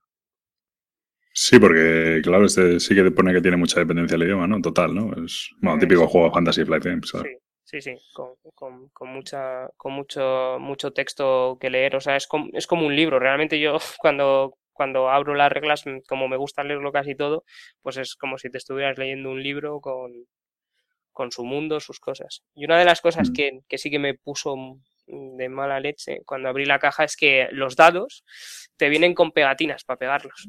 Sí, lo he visto. Y viene sin pegar ni nada, tío. Vienen putre. sin pegar. Entonces viene una hoja con stickers y tú tienes que, que pegar esos stickers a los dados negros. O sea, el, el juego... Que, que bajo ha, ca- que bajo ha caído Fantasy Flight aquí, ¿no? Que son los especialistas en. Joder, anda que no, tendrán- no tienen dados personalizados en todos sus juegos y ahora de repente vienen con pegatinas. En segunda y primera edición mm, no venían así. De hecho, había un pack eh, que podías comprarte con dados serigrafiados, pero costaban 10 dólares, me parece, o algo así. Joder. Entonces supongo que esto será igual, una manera de decir, bueno, pues te he sacado un pack con seis dados serigrafiados, todos Bueno, madre y te los voy a cobrar a 7 dólares. Por dar un ejemplo, ¿eh? que no tengo ni idea, pero Sí, sí, no, seguro. Pero que, hombre, no sé, joder, Fantasy Flight. Pero te pone de mala leche cuando lo abres y dices tú, venga, voy a ver los dados, he visto lo de los protos, parecían stickers, espero que no, y, y, y sí, no, no, siguen siendo Sí, dices tú, pero- son stickers, ¿no? Sí, no, no, me puse muy mala leche, la verdad. Hombre, este no es de los más caros, ¿no? Que está sobre los 50 euros más o menos. Eh, 55 puede ser, algo así. Bueno, yo por los precios, por los precios que veo en BGG y tal, debe ser algo así. A ver, no es de los más caros de Fantasy Flight, pero por 55 euros, macho, joder, si ya empezamos, o sea, una cosa que Fantasy Flight y, básicamente Edge en España, porque saca prácticamente todos sus juegos, eh, tienen el defecto de que son casi un producto de lujo dentro de los juegos de mesa. Es decir, por lo que sea, tienen unos precios, eh, bueno, de los más altos de los juegos de mesa. Normalmente esto viene justificado por la calidad y de diseño y de componentes de todos sus juegos, ¿vale? Eh, yo es raro el juego de Fantasy Flight que me he comprado que haya dicho, eh, o de Edge, eh, me da igual, que haya dicho, joder, qué caro es, pero es que encima viene una mierda de componentes y tal. Eso sí me ha pasado con otros editoriales y me ha pasado con otros componentes que he dicho, bueno, o sea, me siento estafado. Yo, por ejemplo, el, con el Imperial Assault, yo lo, es un juego carísimo, pero tú lo abres y, joder, podía venir más cosas, podía venir más cosas. ¿Es muy caro? Es muy caro pero es una pasada y todo lo que viene mm, tiene una calidad, tiene tal. Como empiecen ahora a hacer cosas cutres de estas de con los dados, Madre mía, ¿eh? creo que han querido tomar un poco eh, la nostalgia de las primeras ediciones. Entonces, mm, es verdad que si grafiar estos dados sería un poco complejo. Que se podría hacer, sí, pero que a lo mejor te encarece el juego de, de 10 euros, pues también. Y pagar este juego 50, pagar los 60, pues hay una diferencia bastante grande, ¿eh? ¿crees o no? No sé, pero bueno, por lo menos podían pegar las pegatinas ellos, macho. Son más cutres que. Pero bueno, en fin, no, pues me llama. Ya este sí que es mi tipo de juego, la verdad. Este sí que me llama mucha atención. Además, yo soy muy fanático del Maze Knight. Y, este tiene ese, por lo que veo, es que tiene ese mismo rollo. Si tiene más modo historia, tendrá menos cálculo, me imagino, y tal, más, más amenitas. Pero bueno, lo que es la, el planteamiento de, apartimos todos y nos vamos haciendo tochos hasta que nos atrevemos a enfrentarnos al rival y tal, y cada vez vamos luchando contra gente más, más tocha, pues es el mismo planteamiento. Este es mucho más Ameritrash y el otro es más, más Eurogame, o bueno, o mixto, ¿no? Pero bueno. Este, este, la verdad es que al principio estaba un poco eh, aprensivo por el combate al haber quitado los dados y la verdad es que el combate con, las fichas es muy muy divertido, o sea, te permite hacer habilidades, o sea, es un poco como un Destin, ¿no? Tú tiras tu dado, tienes tu rayito, puedes hacer la habilidad de tu personaje. Pues aquí en vez de tener el dado, tiras la ficha y además te, ofrece como más estrategia a la hora de, hacer el combate, ¿no? Porque puedes dar la vuelta a ciertas fichas, dependiendo qué equipamiento te compres, te dan fichas de combate que te dan más puntos de, de arma o te da más defensa, entonces mola bastante por eso. O sea, sí, claro, que, tú podrás, que, tú podrás, elegir con qué fichas vas al combate, Eso sí mola, sí, tiene bastante, bastante gracia. Sí, en vez de ponerte tropecientos dados diferentes, pues... No, está bien, está bien pensado. Pues habrá que probarlo. Este sí le tengo, le tengo bastantes ganas. Mm, bueno, pues este Runebound, tercera edición. Volvemos aquí al mundo del plástico como Dios manda. Eh, y nada, yo a ver si lo puedo probar también, pero suena, suena bastante bien. Y por último, y para rematar, este rapidito, porque solo tengo una partida. Fíjate que yo antes decía que no, que no debía eh, reseñar juegos con una partida, ¿no? Pero bueno, este sí que me parece interesante, no es una reseña, pero va a ser una pequeña opinión sobre la segunda edición del Estudio en Esmeralda, ¿vale? Eh, de Martin Wallace. Y editado en, bueno, vamos a decir, el artista es Ayan O'Toole, y editado en España por Ediciones Masqueocas. Sobre el precio andaba sobre los 40 euros, si no me equivoco. 2015, de 2 a 5 jugadores. Yo personalmente creo que este juego es para 4 o 5 jugadores.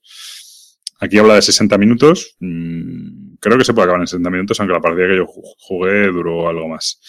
Y bueno, pues dependencia del idioma, tiene, tiene o sea, este, la edición inglesa pues tiene bastante dependencia del idioma, así que es mejor comprar la, española.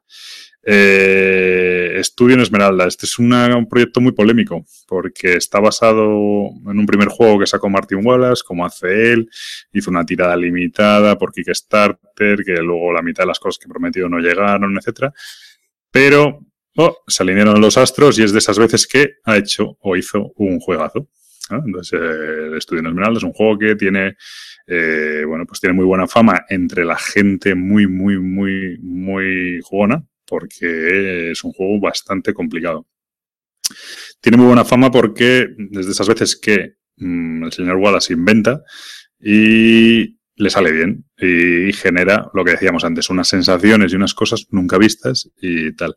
Básicamente, el estudio en Esmeralda se, está basado en un, en un relato que es el estudio Escarlata de Neil Gaiman, en el que se supone que, bueno, es una mezcla el ambiente de Sherlock Holmes victoriano y tal, de hecho sale Sherlock Holmes, es un relato sobre Sherlock Holmes, en el que lo sitúa en un mundo eh, en el que han llegado los primigenios, los basados en los mundos de Lovecraft, y son lo que ellos llaman la realeza. Ahora mismo dominan el mundo, hay distintos primigenios que son los reyes de los distintos países o distintas ciudades, y todos los seres humanos pues estamos rendidos a sus pies y les veneramos y tal, y, somos poco menos que esclavos, aunque el mundo sigue funcionando y ya está. Simplemente eh, les debemos mm, respeto y lealtad a los primigenios, ¿no? Entonces se sitúa en ese ambiente. Lo que plantea el estudio en Esmeralda, el juego, es precisamente una lucha por bandos en el que hay dos bandos, unos que son los lealistas y otros son los restauracionistas. Los lealistas quieren que prevalezcan los primigenios como la fuerza, como los dominadores del mundo, y los restauracionistas eh, lo que quieren es que haya una revolución y atentar contra estos primigenios para acabar con ellos y que vuelva eh, los que vuelvan los seres humanos a ser dueños de su destino. El juego lo que plantea es que se dividen al empezar la partida, se dan una serie de roles ocultos, a, bueno, se dan roles ocultos a los, a los jugadores en el que te dicen a cuál de estos dos bandos perteneces. Hasta aquí los dos juegos son iguales, la primera y la segunda edición funcionan exactamente igual. Tú vas a, pertenecer a uno de los bandos y en función de a qué bando pertenezcas, a ti te van a puntuar unas cosas u otras. Tú tienes que hacer unas cosas en las partidas u otras. Ese rol es oculto en realidad es oculto prácticamente toda la partida, pero evidentemente según cómo te muevas y las cosas que hagas te va a delatar. Esto también es igual en los dos juegos. Eh, ¿Cuál es la principal diferencia? En el juego original, eh, la gracia que tenía y por lo que a la gente le fascina es porque cuando acaba la partida, la partida acaba, se ocurren algunos, algunas cosas, algunos, hay algunos efectos que desencadenan al final de la partida. Pues que alguien llega a un total de puntos, que en tal track se avance no sé cuánto, que no sé cuántas mazos de cartas se queden sin cartas, etcétera. Eh, bueno, pues eh, cuando ocurre el final de la partida, él se mira de qué equipo es el jugador que está en último lugar. Vale. Pues todos los jugadores de ese equipo pierden automáticamente. Es decir, si tú vas primero, pero uno de tu equipo va último, has perdido la partida. Y entre los jugadores que quedan del otro equipo, el que vaya primero es el que gana, ¿no? Entonces esto genera una serie de, disfunciones muy curiosas porque tú vas muy bien, pero te ves que tienes que ayudar a tus compañeros de equipo porque como van últimos, eh, eh, te van a hacer perder, pero tampoco puedes pasarte ayudándoles porque si te pasas ayudándoles te ganan, ¿no? Eh, entonces es eso tú no gana, no gana todo tu equipo, pero, eh, o sea, tú tienes que intentar que tu equipo vaya bien, pero ser tú el que va por delante. Encima, además, los equipos son ocultos, con lo cual. Claro, los equipos son ocultos, realmente no lo sabes, a menos que te cantes. Hombre, es cierto que en determinado momento ya al final de la partida siempre dudas de uno o dos, pero normalmente está más o menos claro de qué pie coge cada uno por el tipo de acciones que haces, porque claro, si tú asesinas a un primigenio, claramente lo normal, salvo que quieres despistar mogollón, es que seas de, de los restauracionistas, ¿no? Que ese caso ya se ha dado de querer despistar demasiado, ¿verdad? Sí, no, no, sí, eso, eso ocurre. De hecho, ese, el juego genera esas cosas, ¿no? De repente a mí me pasó una partida con Gabriel, el juego original, hablamos del primera edición, en el que yo, eh, él iba ganando, iba adelante, o yo iba adelante, no me acuerdo cómo era la historia. No, tú ibas adelante, no sé cómo era la historia. El caso es que él no podía, Gabriel no podía desencadenar el final de la partida, es decir, hacer algo para que acabara la partida, porque el último jugador era de su equipo. De hecho, éramos cuatro jugadores y los otros tres jugadores eran del otro equipo, con lo cual yo lo tenía facilísimo. Con no quedar último, ganaba la partida, ¿no? Hasta ahí todo muy bien. Pero de repente el jugador que iba, que iba último decide comprar una carta que le permite cambiar de equipo. Para despistar, parece ser. Bueno, pues se cambia mi equipo, automáticamente Gabriel desencadena al final de la partida y yo iba primero, no sé cómo iba la... Sí, yo iba primero, yo creo, no sé cómo era la historia. Yo iba primero, y de, pero pierdo porque se ha, se ha pasado mi equipo el que va último. Bueno, un poco así, ¿no? Pues ese es, el, ese es el juego que está muy bien, pero tiene una serie de defectos, son unas instrucciones muy un poco farragosas y tiene algunas acciones un poco sobrecomplejas, etcétera Porque luego la mecánica principal del juego en realidad es una construcción de mazos. Tú vas comprando cartas y durante tu turno tienes dos acciones y vas jugando cartas que te permiten hacer las acciones y las potencias de una manera u otra, etcétera. Entonces, bueno, tú luego te mueves por el tablero, que es un mapa Europa, etcétera, y, bueno, es así, pero es un pelín farragoso y tiene reglas muy raras, los vampiros, los zombies, tal, tiene cosas un poco, un poco extrañas tal. El caso es que mm, este juego está absolutamente descatalogado y todo el mundo que, los pocos que lo venden, lo venden a precios prohibitivos. Cuando el juego costaba 50 euros, pues lo están vendiendo a 120 euros, ¿no? Entonces el señor Wallace, con buen criterio, decidió hacer una segunda edición. De hecho, yo creo que le di el follow en este podcast por decidir hacer una segunda edición, pero o decidió hacer una segunda edición modificada. ¿Y qué ha pasado? Que ha hecho una segunda edición, teóricamente, bueno, no, teóricamente no, una segunda edición bastante más ligera, ¿no? En la que corrige algunos de esos defectos y aligera mucho el juego para que pueda ser jugado por más gente y tenga, bueno, una versión más comercial. ¿Qué es principalmente qué es lo que quita el juego? Pues principalmente quita eh, primero, cambia la regla final esa que decíamos que si el último jugador es de tu equipo pierdes, ahora cambia y si el último jugador es de tu equipo pierdes cinco puntos solo. Cinco puntos es bastante, pero bueno, no eso no hace que pierdas. En las reglas españolas y solo en las españolas, por sugerencia de los jugadores españoles, eh, se incluye la posibilidad de eh, seguir aplicando la regla antigua con lo cual eso podría seguir haciéndolo. Pero bueno, sobre todo lo que cambia el juego es que no es tan de ida y vuelta. El juego original, eh, los puntos se deciden al final por una serie de mayorías en las ciudades. Tú tienes el control de una ciudad y con lo cual la ciudad te da los puntos a ti. Eh, porque tú tienes mayor influencia sobre esa ciudad y, ciudad y cada ciudad vale una serie de puntos. ¿Qué pasa? Cuando tú ibas muy adelante, pues alguien venía y te quitaba la mayoría en esa ciudad y perdías esos puntos y los ganaba él, ¿no? Con lo cual es un juego muy de ida y vuelta.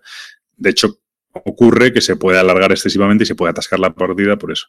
Ahora no. Ahora en este juego, si tú consigues el control de una ciudad, que básicamente es comprar la carta de esa ciudad, no te pueden quitar el control de esa ciudad de ninguna de las maneras. Ya siempre es para ti. Con lo cual, es muy difícil que los puntos vuelvan hacia atrás. Si tú has hecho cinco puntos, mm, los vas a mantener, no te los pueden quitar. Con lo cual, la partida siempre va progresando y siempre se va a desencadenar al final.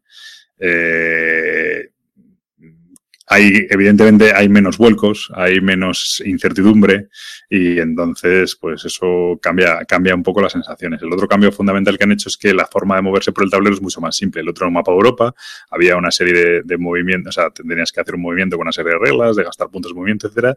Aquí directamente usas la acción de mover y puedes mover a tus agentes de una ciudad a otra como si estuvieran todas adyacentes y tal. Eh, pero el juego esencialmente es lo mismo. La sensación de, que te están ocultando, o sea, de, que los, de quién es de tu equipo, de tal, la tienes también. Eh, quizá no es tan dramático porque en el fondo, si tú vas muy bien, perder cinco puntos te da un poco igual, no es tan grave. Eh, entonces, bueno, a mí no me, o sea, yo, estoy contento con la, vamos, no, no me lo compré yo, no me, lo, es de un amigo, lo probé y creo que es un juego muy majo. Creo que hay mucho postureo en el sentido de que hay mucha gente que tiene la primera edición, se ha convertido en una especie como artículo de lujo y, algo inaccesible, entonces hay muchas ganas de decir que es, que es una maravilla y que lo que han sacado ahora es poco menos que una basura. No, el juego de ahora está muy bien, probablemente sea un mejor producto, funcione bastante mejor y se venda mucho mejor y tenga mucho más sentido que el otro. Eh, pero es cierto que si tu grupo es muy hardcore y le gusta mucho ese ambiente y tal, pues a lo mejor el otro es mejor juego o puede generar mejores sensaciones. Pero también creo que puede generar partidas mucho más rana y mucho más de estas partidas que se atascan y tal. Eso en este juego no va a ocurrir. Este juego yo creo que va a fluir. Y si la gente juega más o menos bien, va, va a generar partidas muy interesantes. El otro es cierto que te genera unas sensaciones, bueno, pues nunca vistas, ¿no? Pero, pero, pero a mí este me ha gustado. Yo lo recomiendo a la gente que lo pruebe, por lo menos. Más que nada porque el otro es inaccesible. Incluso aunque aunque si yo tuviera que regalar a alguien que no sea muy, muy, muy jugón uno de los dos, probablemente regalaría este mucho antes. Creo que este es un juego más normal, ¿sabes? O sea, de acceso a todo público, vamos. Sí, tampoco, tampoco es familiar, ¿eh? porque, bueno, tiene cosillas complicadas y tienes que planificar y para, bueno, para atentar como en el otro, bueno, pues para hacer asesinatos, etcétera, tienes que planificarte las acciones, tienes que planificarte las manos, tienes que planificar las mayorías, eso todo lo mantiene, pero por eso quiero decir, no es un juego para jugar con, con, una madre, con una abuela, etcétera. Bueno, no es eso tampoco, no es un juego familiar, ¿eh? Es un juego más normal, es un juego más eh, del estilo que estamos habituados a jugar, no, la, no todos, yo también.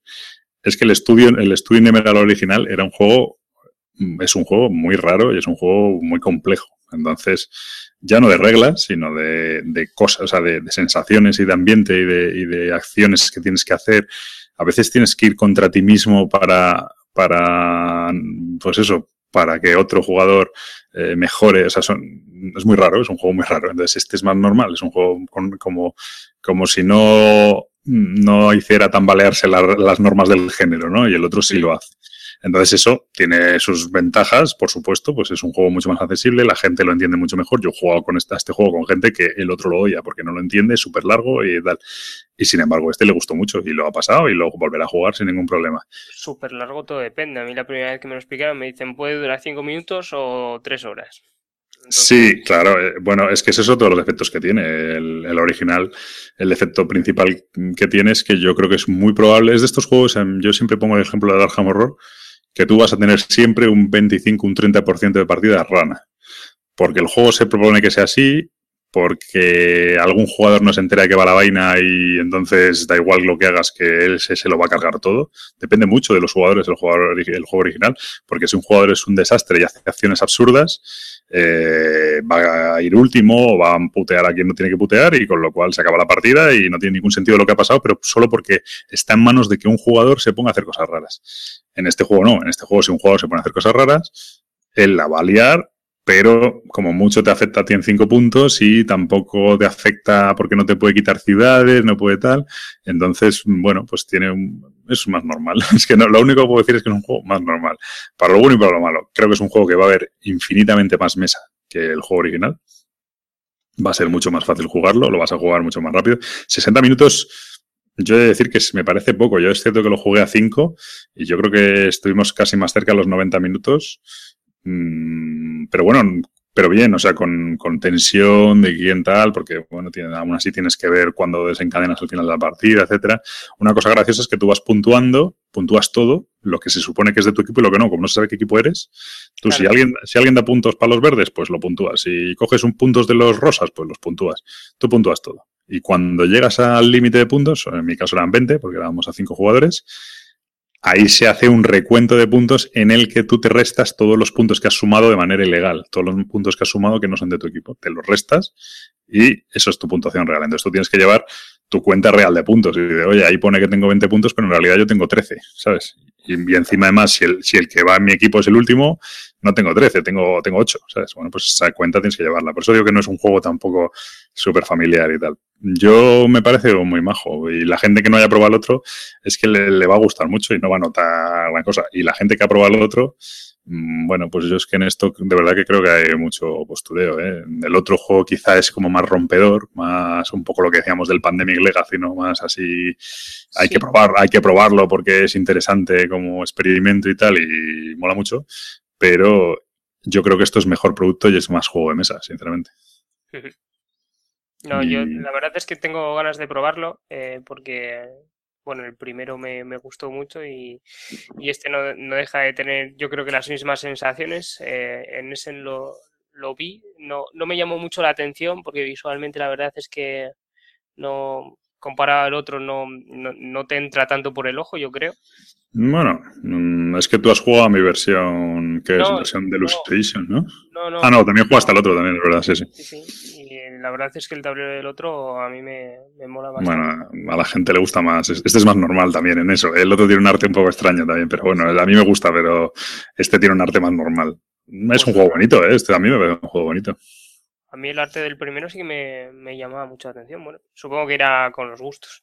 Sí. Y, y, y, no, y sí que ten, tenía esa sensación después de haber leído las reglas de que sí que no el juego completo es el mismo, pero sí que tienes esa mini sensación de jugarlo sin, sin que sea tan, tan complejo. O sea, que sea tan podríamos, de, podríamos decir, a riesgo de que, de que me critiquen por esto, vale. eh, que es como lo que el lo que, eh, ¿cómo se llama? Oh, se me ha ido. Sí, lo que el Dark Moon es al Galáctica, ¿vale? Eh, el Dark Moon genera las sensaciones del Galáctica en mucho menor tiempo y con unas reglas mucho más sencillas, mucho menos farragoso, etcétera. Pero evidentemente nunca va a llegar a esas sensaciones, porque es un juego como mucho más constreñido, mucho más controlado y tiene un proceso lineal, empieza, va escalando y acaba, ¿no? No es como el otro que es un ida y vuelta continuo que puede durar lo que dices tú, cinco minutos o, varias horas. Estaba ya hablando ahora del estudio en Esmeralda que estoy mezclando, ¿eh?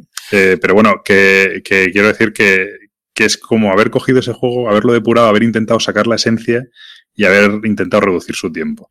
Se consigue en gran parte, pero no es la sensación completa. Es, un es como si el otro fuera un juego de autor y esto fuera, eh, pues eso, la edición comercial de ese juego de autor. De hecho, es que es exactamente eso. Es que, si, si lo piensas fríamente, si hubiera sido tan buena la primera edición, en vez de comercializar la segunda, estarían comercializando la primera y no la segunda. La primera no tiene, no tiene salida no tiene salida. Es un juego que tienes, tienen que engañar a la gente para jugarlo. Es un juego muy complicado. pero no complicado ya de, reglas, ¿eh? complicado de, de producto. Es un, pues un juego largo, con mecánicas extrañas, etcétera. Entonces, bueno, lo que es una pena es cierto que, que yo creo que con un poco más de, esfuerzo se podría haber intentado hacer las dos versiones en una. Y intentar decir, este es el juego familiar y este, la versión familiar, bueno, familiar por decirle algo, la versión normal, y esta es la versión avanzada yo creo que haciendo un poco tres dibujos más en el tablero y haciendo cambiando algunas alguna cosa de las cartas hubiera sido perfectamente posible. A lo mejor no exactamente la misma versión porque tiene alguna ciudad menos, etcétera. Bueno, pues a lo mejor eso no puedes hacer exactamente la misma versión, pero sí a lo mejor quitando alguna ciudad, haciendo alguna conexión más y cambiando algunas cartas, ¿no? Que probablemente sea necesario porque el otro seguro que no está perfectamente balanceado. Eh, eso sí que es una pena, ¿no? El, que no hayan intentado decir, bueno, vale, sacamos este juego, vamos a hacer una versión más comercial, pero ojo, seguimos manteniendo las reglas avanzadas y la, forma de jugar avanzada. Porque realmente tal y como está ahora, yo creo que es imposible. La adaptación que tendrías que hacer es, nada, es casi, es muy, muy, muy difícil. Pero bueno, yo ya digo, me parece un producto muy, muy serio, ¿eh? no, me parece que está muy bien y tal. Es que lo digo porque se ha criticado mucho. ¿eh? Como hay mucha gente que tiene el otro y pretende que siga valiendo, siga tan cotizado, pues se ha criticado mucho esta versión que yo creo que si lo piensas desde el punto de vista general, es un mucho mejor producto que el otro. Sinceramente, otra cosa es que tú seas muy, muy, muy friki y te guste. Quiero decir, vamos, este es muy sencillo. Eh, el dinero en comprarte la primera te lo vas a gastar igual, pero que a lo mejor con la segunda puedes tener esa mini sensación de estar jugando a un juego que se le parezca, por mucho menos. esto, es muy, esto es muy sencillo y aquí también me van a criticar mucho. ¿Qué es mejor? ¿Me va a una de palos? Sí, me van a llover muchos palos. ¿Qué es mejor producto? me da igual. Eh, a ver cómo, cuál puedo buscar. Lo que dices, ¿eh? Porque... No, pero un héroe de Normandía, por ejemplo. O sí, un héroe de Normandía me parece bien. O un, ¿cómo se llama este? Te iba a decir, te iba a decir el, el wargame este que juegan todos, el táctico este. Bueno, me da igual, un War in Flames, aunque no es el mismo escala de combate, ¿no? Pues probablemente el World in Flames sea mejor, sea más interesante, sea la releche, tenga un diseño brutal. Pero en el fondo, mucha más gente va a disfrutar del otro juego. Mucha más gente va a disfrutar del Héroes de Normandía. Es mucho más accesible, está mejor pensado, es mucho más mm, agradable, eh, funciona todo más rodado y tal. Entonces, bueno, pues esto es un caso similar, ¿no? Eh, el otro, si eres capaz de vivirlo y puedes vivir esa experiencia, pues fenomenal. Si no, pues no te vas a perder tampoco nada y ya está. Disfruta de este y yo recomiendo a la gente que lo pruebe, que, si puede lo pruebe porque, porque creo que ofrece parecido, pero bueno, pues una versión más reducida del otro. ¿no? Y bueno, no le damos más vueltas, que, que estoy divagando aquí como un campeón. No, no, no le damos más vueltas. Cojo el tren dentro de media hora y jugamos. Este no lo tengo yo, este lo tiene Luis. Dile que cuando vaya para allá se lo, se lo lleve. Da igual. Bueno. Eh, pues nada, yo creo que ya llevamos una vez más bastante tiempo. Así que, si te parece bien, lo dejamos por aquí. Despídete. Pues nada, hasta el siguiente, hombre, y con, con más tema y con más pondremos más corazón en, en, lo que digamos. Más pasión y mejor conexión, porque hoy, madre mía, yo creo que es el wifi este o lo que sea. Hasta la próxima a todos. Adiós.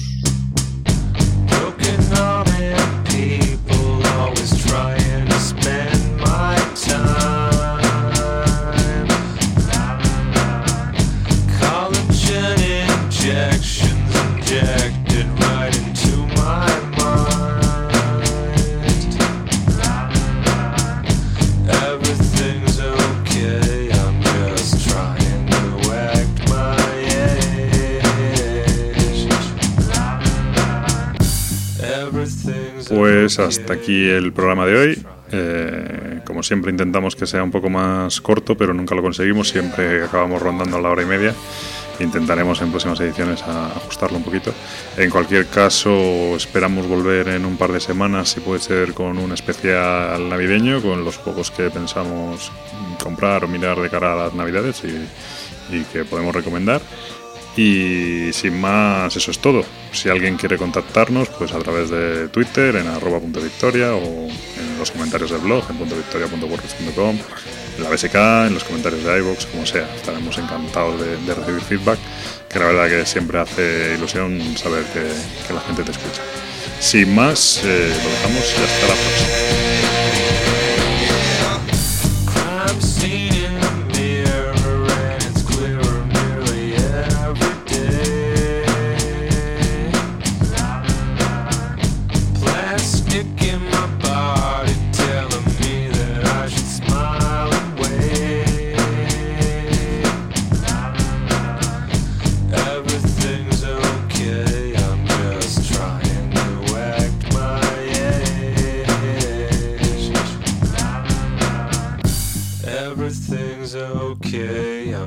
Just try and do it.